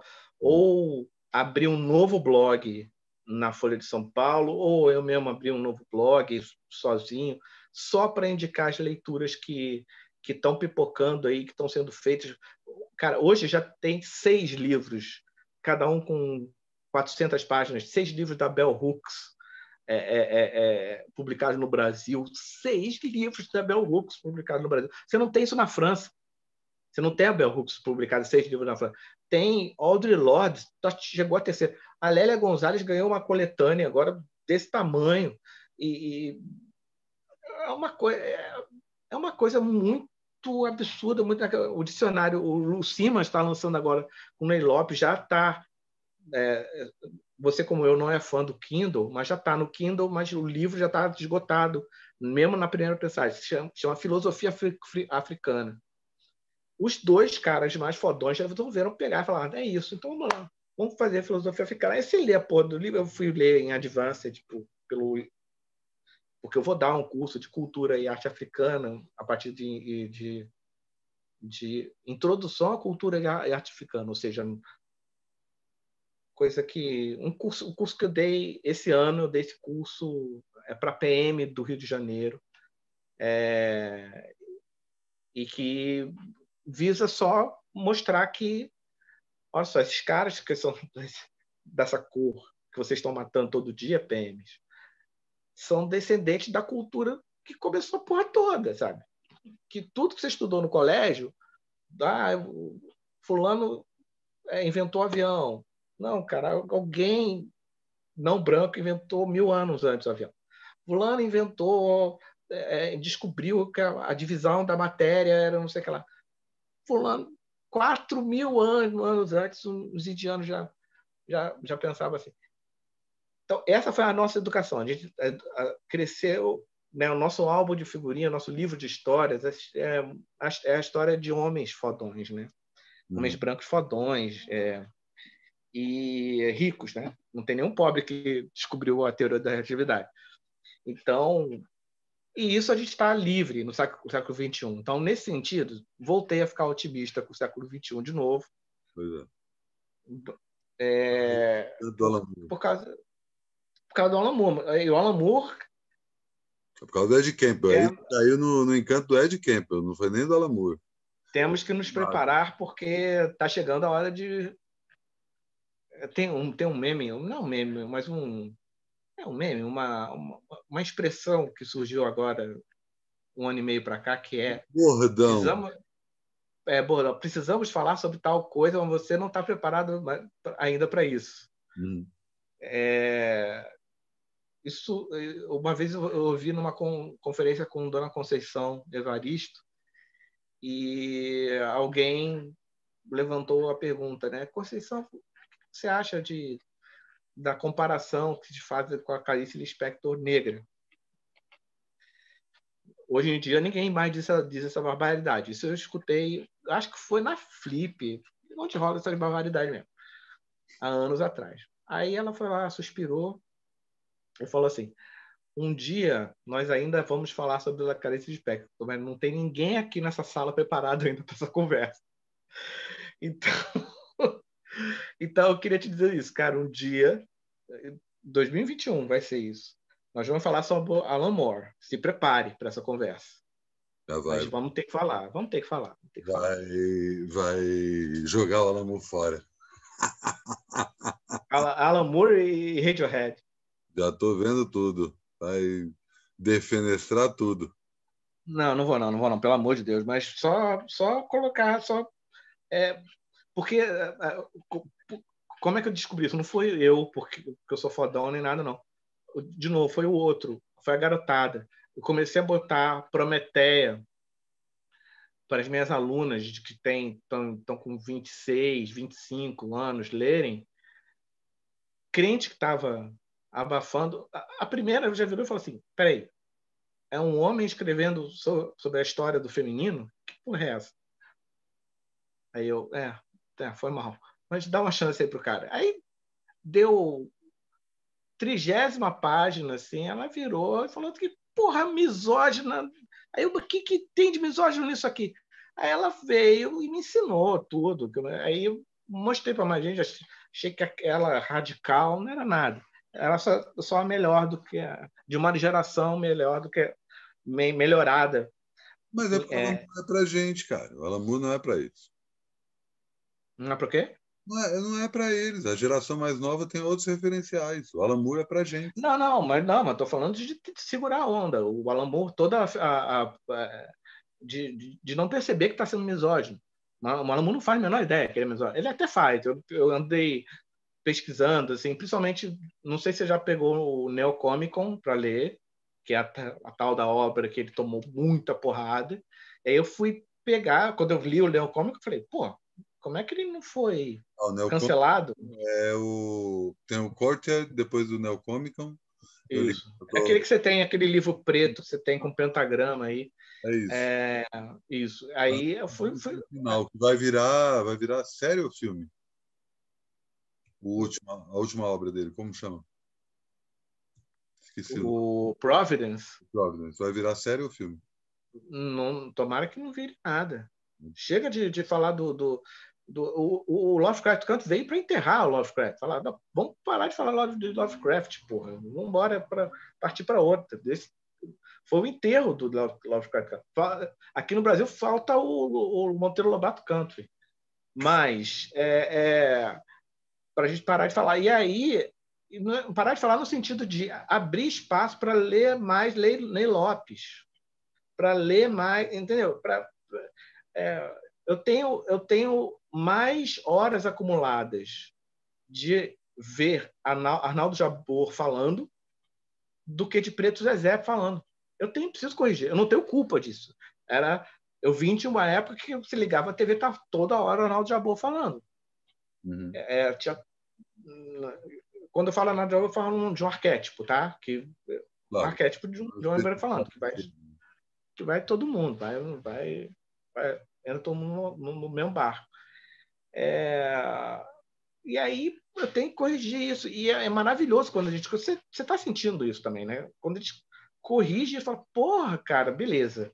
Agora eu tô mais sabe, tô oxigenado, tá mais, tô, tô, mais feliz, tô mais com esperança no futuro, porque tô vendo que eu tava muito zoado ali, no, no eu tava recebendo, comendo muita, muito, muito um prato só. Não vou nem dizer nem, não vou dizer que nem que é bom e que nem que é ruim, nem que é junk food ou que não é, mas um prato só, não é bom comer um prato só, aí ficar é uma, uma, uma mesma ração.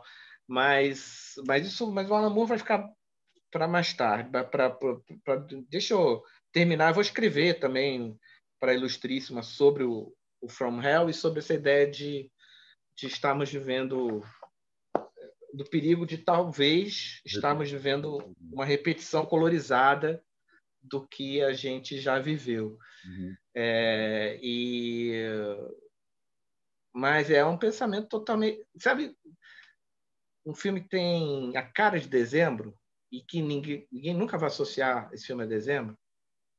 O irlandês do Scorsese. O irlandês do Scorsese é sobre o dezembro das nossas vidas.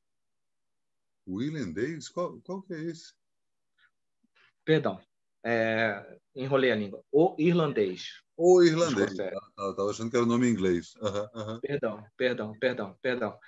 É, assim, Cartola tem uma música linda chamada que, que vale pelo irlandês inteiro. É, dura só três minutos e meio. Então, se você quer aprender tudo, você demora quatro horas para aprender no irlandês. Chamada O Inverno do Meu Tempo foda demais a porra do música. E o, o, o Scorsese fez um filme lindo de morrer, que eu fui rever agora. Tomei um susto, que o filme passou muito rápido. Na primeira vez que eu revi, eu senti o peso das horas. Agora, eu acho que o filme é velozíssimo. Eu assisti o filme no cinema a primeira vez e eu achei que quando o filme acabou, eu falei, ué, mas passaram três horas? Eu achei Maravilhoso, que flui muito bem. Eu queria muito ter assistido no cinema. Acho que por, por assistir em casa eu, fui, eu, eu, cansei. Porque quando você vai ao cinema, a, a, você está dentro de um templo e aquele templo te vira, fala, você está. Outro elemento, cara, que é assim. É claro que você pode dar pause, você pode parar e tal, isso acaba influenciando, mas mesmo que você não dê, tem aquele, aquela timeline ali, saca? Você, é, isso. Você tem uma Nossa. ideia da finitude da parada, saca? Isso, bicho. Essa é a parada. E aí eu acho que a gente, nesse momento, a gente consegue linkar e amarrar o nosso tema todo aqui, que é dezembro, que é a timeline, né? O grande sanhaço. Dezembro é vítima dezembro, esse vilão é vítima do fato da gente ter colocado uma timeline na porra da nossa vida que chama 12 meses do ano. Então, eu, é. eu, entendo o que você está falando, mas eu vou além, cara. Porque aí eu vou para a timeline virtual das redes sociais, que é aquela coisa que não acaba nunca, né? Talvez uma saída que as redes sociais consigam ter para elas mesmas, para conseguirem sobreviver, é criar a finitude da timeline, que foi exatamente essa grande sacada do calendário gregoriano, né? de falar não, isso não é para sempre, vamos contar e a cada tanto tempo a gente zera e sempre que for zerar, vamos celebrar. O Facebook, o Twitter, o Instagram nunca acaba Imagina se você coloca ali no determinado momento que é, ó, hoje o Instagram vai funcionar só até o meio-dia. As próximas seis horas não tem Instagram. A gente vai apagar. E aí você cria uma expectativa para a volta do Instagram, saca? Que é exatamente essa coisa que o calendário fez com a gente, né? Mas stories, não é isso? Stories fica só 24 horas no ar tudo bem, mas ele. E faz um sucesso enorme, justamente confirmando o que você está falando, né? Mas ao mesmo é, Hoje, é, perdão, perdão te, te, te, interrompendo. Hoje em dia, o Instagram é mais os stories do que o feed. Sim, sim, com certeza. Ou seja, ou seja é, migrou para isso que você acabou de falar. Mas o feed ele... não tem fim, é. Mas o stories tem. Então, o stories venceu. Eu não acho que seja isso. Eu, eu, o que eu estou colocando é o fato de que o, os stories eles não têm um fim conjunto. Enquanto você está no Instagram, do mesmo jeito que o feed, o stories também nunca acaba. Nunca acaba. E eu fico imaginando isso. Ó, então tá, você tem até às 11 da noite para. Eu estou citando um exemplo né, bem literal do que pode acontecer, mas é claro que dá para pensar de outras formas. Né? Você ter um momento, por exemplo, sei lá, usando até uma coisa que na época do, do, do Orkut tinha isso. Lembra? Tinha uma história que se você passasse determinadas mensagens, tantas mensagens, o Orkut virava gold. tinha o Orkut Gold. Ele mudava as cores, não sei o quê. E é exatamente isso. A partir do momento. É o verificado, é o verificado de hoje em dia. Né? É o verificado, mas o verificado, o que, que muda? Só um selinho. O lance é. Não, ah, muda um algoritmo lá dentro. Cá para nós aqui. Tudo bem, tudo que ninguém bem. Ouça, você, consegue, você consegue filtrar por isso. Né? As pessoas têm uma, uma maior exposição, mas tanto o verificado quanto o não verificado vem a rede social do mesmo jeito. Não tem uma. E aí, e, e aí vem, mas, mas aí vem uma coisa. Mas aí vem uma coisa que é o seguinte: redes sociais, véspera de Natal, véspera de Ano Novo. Nunca, nos últimos, sei lá, acho que 100 anos, ou talvez mais, é uma tecnologia criada por um homem, pelo homem, pelo ser humano, vai salvar tanta vida. Estou é, falando de suicídio mesmo. Estou falando de depressão e suicídio na noite de Natal, a noite de Natal de, 2000, de dezembro de 2020 e a noite de Réveillon de dezembro de 2020 vão ser no planeta inteiro a mais propícia, a maior concentração de vibe de solidão de pessoas na, do, em cima do planeta Terra sentindo a vibe da solidão, sentindo-se tristes. Vai ter uma nuvem de tristeza, uma, um, uma grande carga de tristeza no ar. Nem tem menor dúvida disso, no planeta inteiro. E essa carga vai atingir até quem está preparado. Sabe aquela coisa do, dos Dez Mandamentos, quando o último mandamento, a última praga que, o cara, que, o, que Deus manda para o Egito é: vou mandar um anjo invisível que vai matar todos os primogênitos. Se você não quer que o seu primogênito morra, você tem que pintar, a marcar a tua casa com sangue de cordeiro na porta, para a nuvenzinha passar ali falar: não, beleza, aqui a galera é judeu, não vou matar, vou passar por ali. Vai passar uma nuvem, um anjo da morte, na noite de Natal no mundo inteiro e um outro anjo da morte na noite de Réveillon no mundo inteiro.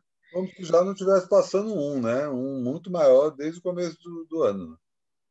Como se não passasse todo dezembro. Todo dezembro passa. Não, e todo dezembro passa. e aí, e aí tem muita gente, é, tem muita gente, mas a gente está falando de dezembro aqui. É, eu, tem muita gente que, é, por exemplo, aqui na vila, só moram, na vila onde eu moro, só moram senhoras sozinhas. Todo ano elas fazem uma ceia coletiva para elas não passarem em casa. Uhum. E também a quantidade de pessoas que, né, como você, vão passar com a avó, passar com o pai, passar com a mãe. Isso não vai ser possível.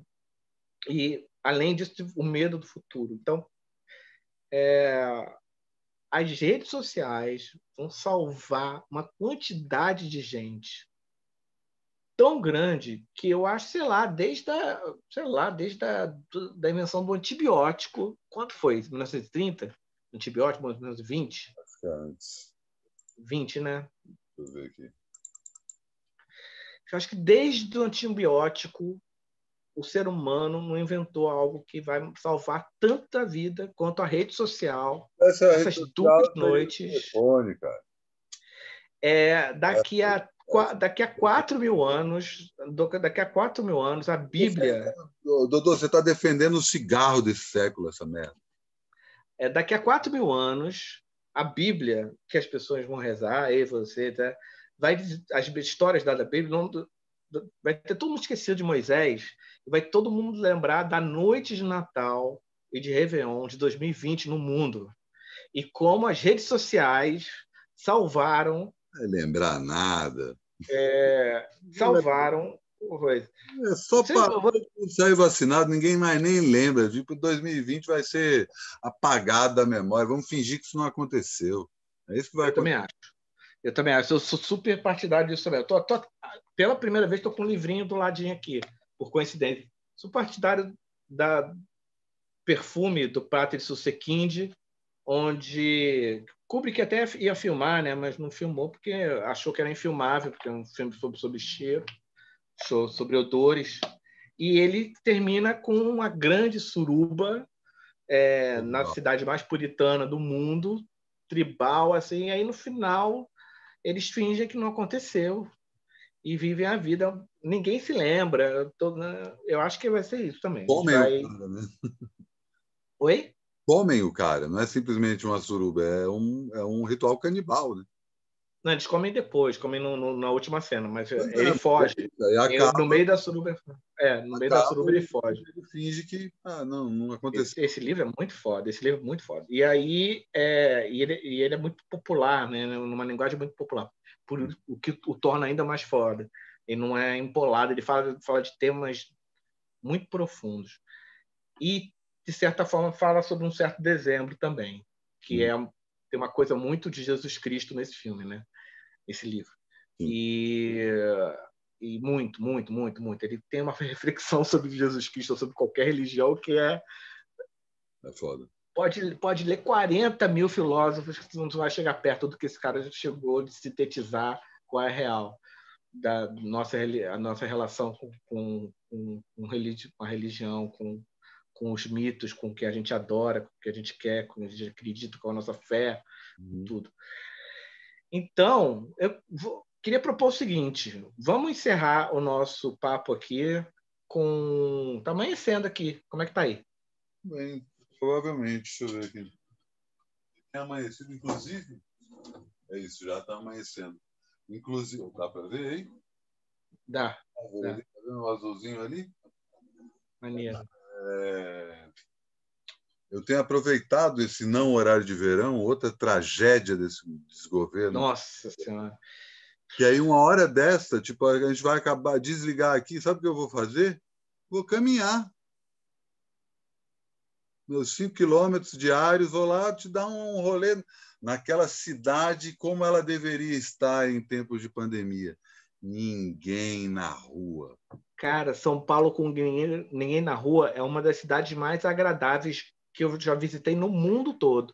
É, e aí, sério, olha que eu E aí tem uma curiosidade, até bom você ter tocado nesse assunto, porque o melhor período de São Paulo, justamente por esse motivo, é agora. É entre o Natal e o Ano é, Novo. Sim, sim, sim. Eu trabalhei em jornal durante seis anos, então sempre tinha aquela coisa, viaja no, no no Natal ou no Ano Novo, né? Tem que ou um ou outro você acaba dando plantão. E aí, é, é. passava ali o período entre o Natal e o Ano Novo, né? Ou viajava no Natal e aí voltava logo depois do Natal para esticar e aproveitava a cidade vazia. E aí tem essa curiosidade, porque a cidade vai estar duplamente vazia. Vai estar vazia porque tem muita gente quarentenada, vai estar vazia porque tem muita gente viajando para a praia, para o interior, para outros países, ah, porque é só agora no fim do ano. Então é bem provável que a gente veja uma. Eu vou, vou sair caminhando por aí. Uma São Paulo, eu sou a lenda. É, tipo, você está falando assim agora, mas você está falando também na noite de Natal e na noite de Réveillon? Que eu vou. Não, eu acho é que, eu queria... o período entre o Natal e o Réveillon. Eu queria propor aqui para a gente encerrar um, um seguinte, um servição. Eu vou escrever um texto para a Folha como diz para isso.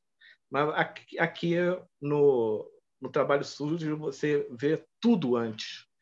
Então, eu queria sugerir aqui que a gente encerrasse com um guia para sobreviver à bad da noite de Natal, da véspera de Natal e da véspera de Réveillon. Vamos Cara, nessa? É, eu acho que tem uma coisa assim simples, né? Assim, eu tô eu estou bem tranquilo de passar sozinho, como eu estou bem tranquilo de passar todos esses dias. Já venho me trabalhando mentalmente para isso. A maioria das pessoas não está. A minha sugestão é que pelo menos encontre uma outra pessoa para passar junto.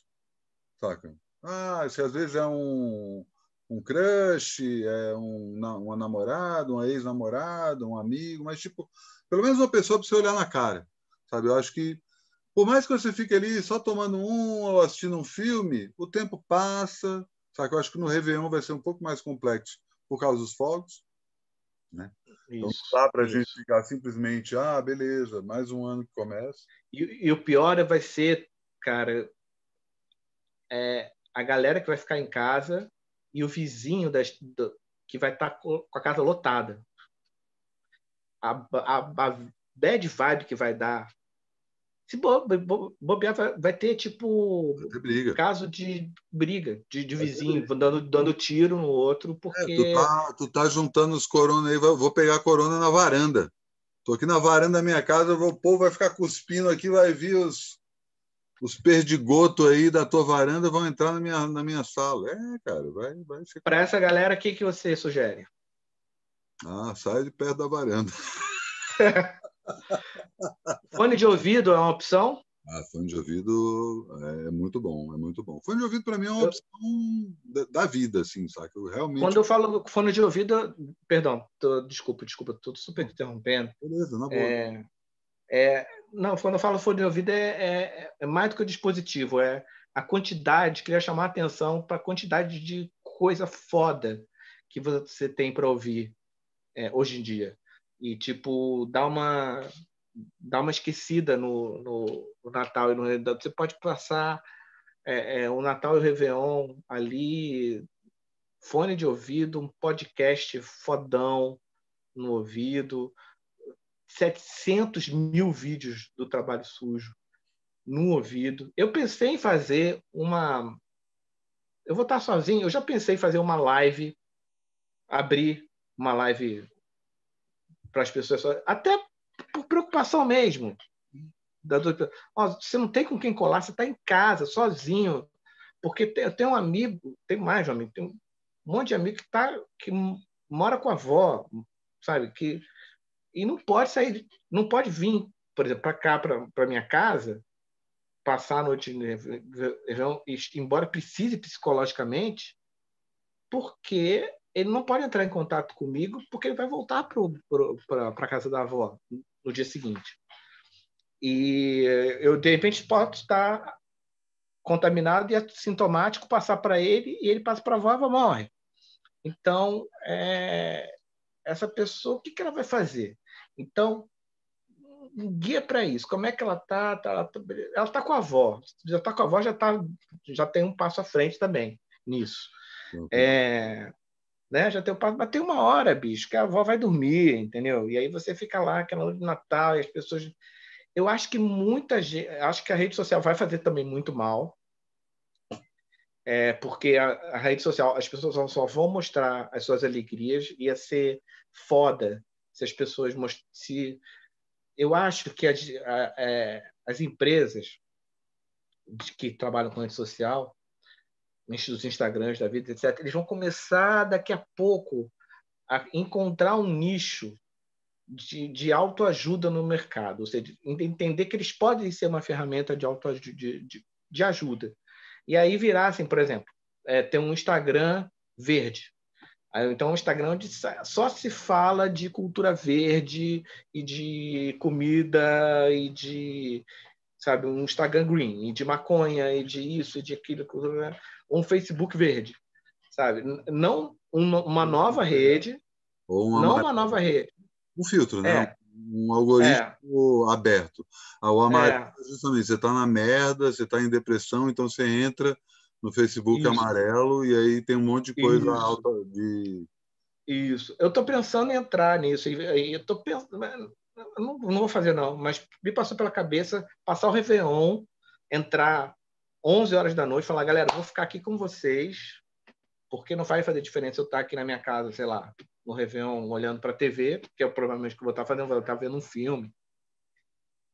Vou, eu, eu vou, uma coisa que eu vou fazer, já estou fazendo nas minhas redes, é, é sugerir filmes para o Natal e para o Réveillon, que, que é, é, supram e façam aquilo ali. É, e vai ter muita gente postando alegria. E isso vai ser foda para quem está na merda.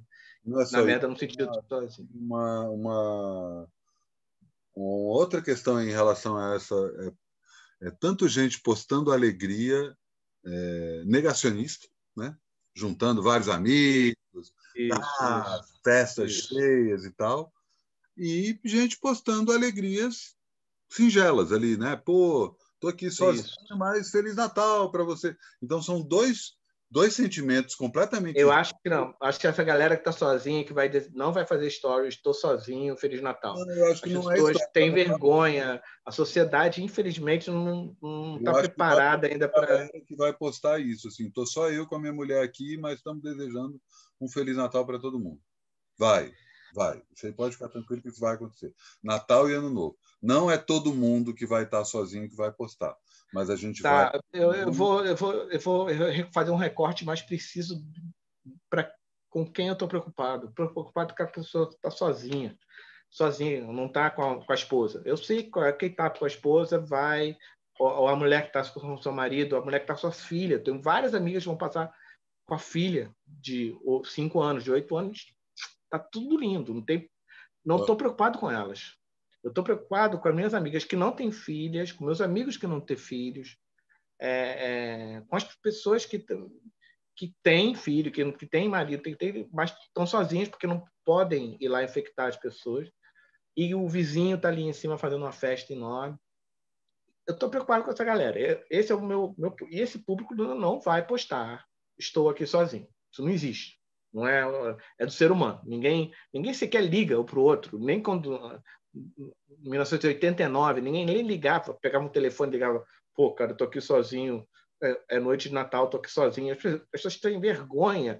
É, então, é, eu perguntei as dicas que você tinha. A única dica que eu tenho, eu perguntei suas dicas, né? A minha dica é a seguinte: não se envergonhe de estar sozinho, deprimido na noite de Réveillon. Esse é o pior inimigo. O pior inimigo não é, de fato, a solidão. O pior inimigo é a sensação de fracasso que é, a nossa sociedade nos coloca, principalmente na noite de Natal de Réveillon, que vem de um monte de filme, desde Esqueceram de Mim até... Duro de Matar. Duro de Matar. Se não tiver acontecendo algo incrível durante o seu Réveillon, você se sente um fracassado se não tiver acontecendo alguma coisa incrível. E aí, de novo, pode estar acontecendo. Se você tiver com a sua namorada. Já é uma coisa você, Vocês podem. Já é uma coisa incrível. Eu já passei Réveillon com fogos, transando. A gente combinou, a Réveillon que vem, vamos passar o Réveillon transando, de luz apagada, transando, depois dar um barato incrível, vamos ver fogo, os fogos tocando enquanto a gente está transando. Tá é incrível. Agora, quando você está só. Isso. Agora, quando você está sozinho, é, é, é, é uma outra sensação. Eu acho que tem outra parada aí, que talvez até seja isso o encerramento desse programa, que talvez seja a primeira vez que tanta gente passa o Natal e Réveillon sozinho. Sim, sim. Então, e, e, quando você fala tanta gente, isso quer dizer o seguinte, matematicamente falando. E, é, e aí está o perigo. Muita gente que nunca passou o Natal sozinho. Sim, eu estou preparado, eu, eu preparado. Eu moro numa, eu, eu moro numa toca de hobbit. Todo hobbit está preparado para um. Pelo só preparado. Eles querem passar o Réveillon sozinhos, nas casas dele, comendo para caramba. Eu cozinho para caramba, vou cozinhar para caramba. Sempre fazer o que sempre fiz. Muito pelo contrário, minha casa sempre foi o lugar dos desgarrados. O, o que eu estou aqui sofrendo, de, de, dizendo não uma quantidade de amigas e amigos que, que, que não estão nessa situação. Dodô, eu só tenho a casa dos meus avós para passar o Natal ou passar em casa sozinha. Ou fazer que nem eu fiz no ano passado, ter, ir para ir para tua casa como vão, vão desgarrados, acabam vindo 20 pessoas de, de, de desgarrado, trazendo cada uma coisa, acaba virando um banquete absurdo que dura é, quase tamanho, tamanho do Carnatias. Gigante, assim período Canatias. Então, parada que não termina mais. Então, é, essa galera que eu tô que eu tô querendo dizer para você, não você, Matias, mas você que está nessa onda que eu, eu sei que é, parece óbvio isso que eu vou dizer, mas introjetar isso porque é estrutural, como racismo é estrutural, machismo é estrutural, o valor dos valores é estrutural também, também, ou seja, o que a gente tem como valor, como felicidade, como um sucesso e fracasso. E essas duas palavras é que são as palavras que vão martelar. Você pode ser uma pessoa super analisada, lida, resolvida, que você não está é, imune a, a, essa, a essa nuvem que vai passar. Lembra do Crimes e Pecados do Woody Allen, que tem aquele filósofo maravilhoso que fica falando durante o filme inteiro e no final ele se mata. Se joga pela janela e se mata, porra. filósofo mais calmo, tranquilo, saca de todos os paranauês, e fala, porra, esse cara é foda. No final ele se joga pela janela, se mata. Ele deixa um bilhete dizendo assim, fui pela janela. Muito maravilhoso. Então, essa galera, não, para evitar é isso. Assim, por mais seja óbvio que eu estou falando, não é um fracasso, não é uma vergonha você estar se sentindo durante o Natal sozinho e fracassado. E aí a consequência disso é de vida. Você vai, você sabe o que vai acontecer com você se você dividir isso? Divida assim, vá para a rede social, é, vá para o grupo do WhatsApp, vá para vai fazer uma call. Sabe o que acontecer? Você vai descobrir que tem uma tonelada de gente que você ama que está na mesma situação que você. Ao contrário, você não, porque o grande problema é, é, é, é, é a vibe inconsciente, logo incontrolável, da gente achar que só com a gente está acontecendo aquilo. A nossa a nossa mente, a nossa psique, ela foi construída para 24 para 24 horas achar que o mundo está fudendo só com a gente. Isso não estou falando de 2020, não estou falando de dezembro, estou falando. Isso é a vida. O bebê nasce, desde que o bebê nasce, ele começa a chorar, falando: Porra, para de me fuder, me dá esse peito aí, puxa. Pra... Mamãe, a vida é uma grande marchinha de carnaval, mamãe, eu quero mamar. Você pode trocar todos os livros que você tem em casa de filosofia só por essa marchinha, porque ela encerra toda a teoria freudiana, ela encerra, encerra no sentido, ela contém toda a teoria freudiana, tudo que Vetrúvio falou, tudo que Aristóteles, está tudo numa marchinha de carnaval. Então, é, vai atrás dos seus. Vai atrás essa história do é, essa história da positividade tóxica, de falar assim, é, fique bem com você mesmo. A pessoa feliz é a pessoa que está bem com ela mesma. Isso é só, é só uma das verdades da vida. Agora, as pessoas, as pessoas New Age colocam essa frase como a única verdade da vida. Tipo assim, você tem que aprender a, a, a ser sozinho. Etc. Irmão, 365 dias por ano, você tem que aprender 24 horas por dia, você tem que aprender a ser, sozinho. Que porra é essa? Você não pode precisar de ninguém em nenhum momento. É fracasso. É fracasso. Isso, e aí voltamos à favela de novo. Na favela, ninguém tem vergonha de, de, de, de dizer que precisa, precisa de nada, porque todo mundo precisa de tudo, de xícara de arroz, de, de, de saneamento básico, de dar descarga de um, um balde d'água para poder dar descarga porque faltou água ali, não sei que lá, de, de dormir na sua casa porque caiu uma chuva, rolou uma pedra, tudo que você tinha acabou, você vai ter que dormir na casa do vizinho durante dois meses. Então, assim, se eu pudesse, eu falaria assim: passe uma noite de Natal e a sua noite, se você está sozinho, passe a noite de Natal e Réveillon numa favela. Sério. É, tem até filmes, assim, se não me engano, né? De, de, de patrões que filmes de Natal, que patrões que estão lá sozinhos, todo para dentro e aí descobrem o Natal da empregada e descobrem que a empregada tem um Natal com a família e acaba passando o Natal, vai vai lá para o Queens. Tem, eu esqueci um filme, um filme com a Michelle Pfeiffer, um desses filmes, que ela vai para o Queens, era uma patroa, e aí ela vai para o Queens e tem um Natal da vida dela com a galera do subúrbio. Aqui no Brasil, durante muitos anos, fez o sucesso da série da Globo A Grande Família. É para isso, para você para mostrar como no, nos fora da, do, da pequena burguesia é, não há esse, esse problema, esse, essa nuvenzinha não vai passar uhum. por essa pequena burguesia, porque é, por essa galera tá fora, porque essa galera já vive com essa nuvenzinha. Se chama fome, se chama falta de emprego, se chama. Vive há muitos anos com isso. Então já sabe viver, conviver, ser alegre, é, conseguir fazer uma comida no final de semana e reunir a família toda para subir uma laje, para isso, para fazer aquilo. Já sabe fazer essas coisas todas.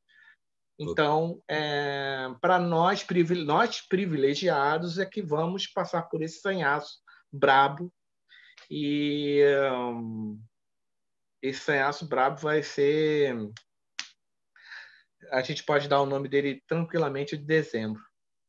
E já que a gente está falando em dar nome, você citou isso aí, qual o nome desse programa?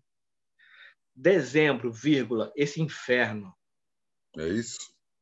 Uhum. O cinto assim veio de, de chofre, então assim será. E assim encerramos o último DM de 2020. Agradeço imensamente a todos os nossos eleitores e especialmente ao Dodô que aceitou o meu convite desse papo interminável aqui, que é muito honrado pela sua audiência e pô, Dodô, só posso dizer que tipo 2020 foi um pouco melhor porque pude contar com a sua presença e compartilhar tanta coisa legal com muita gente. Pô, Vamos... demais. DM, DM foi. Pô, DM. DM, é. DM é, né? É isso, DM é, DM, DM Forever. É, mas foi no sentido de, de sim. De 2020. Foi uma, foi uma coisa que poderia poderia já ter acontecido há mais tempo, mas também poderia nunca ter acontecido. Então, bicho, Evoé, teve que Paravar. o Corona, a gente descobrir isso e vamos seguir, inclusive pós-Corona. Dodô, valeu, Zaço. Feliz Natal, feliz Ano Novo. A gente não sabe se a gente volta ainda antes ou depois do Ano Novo, então você está assistindo a gente antes do fim do ano, antes do Natal, Feliz Natal, antes do fim do ano, feliz 2021. Em breve voltaremos. Valeu.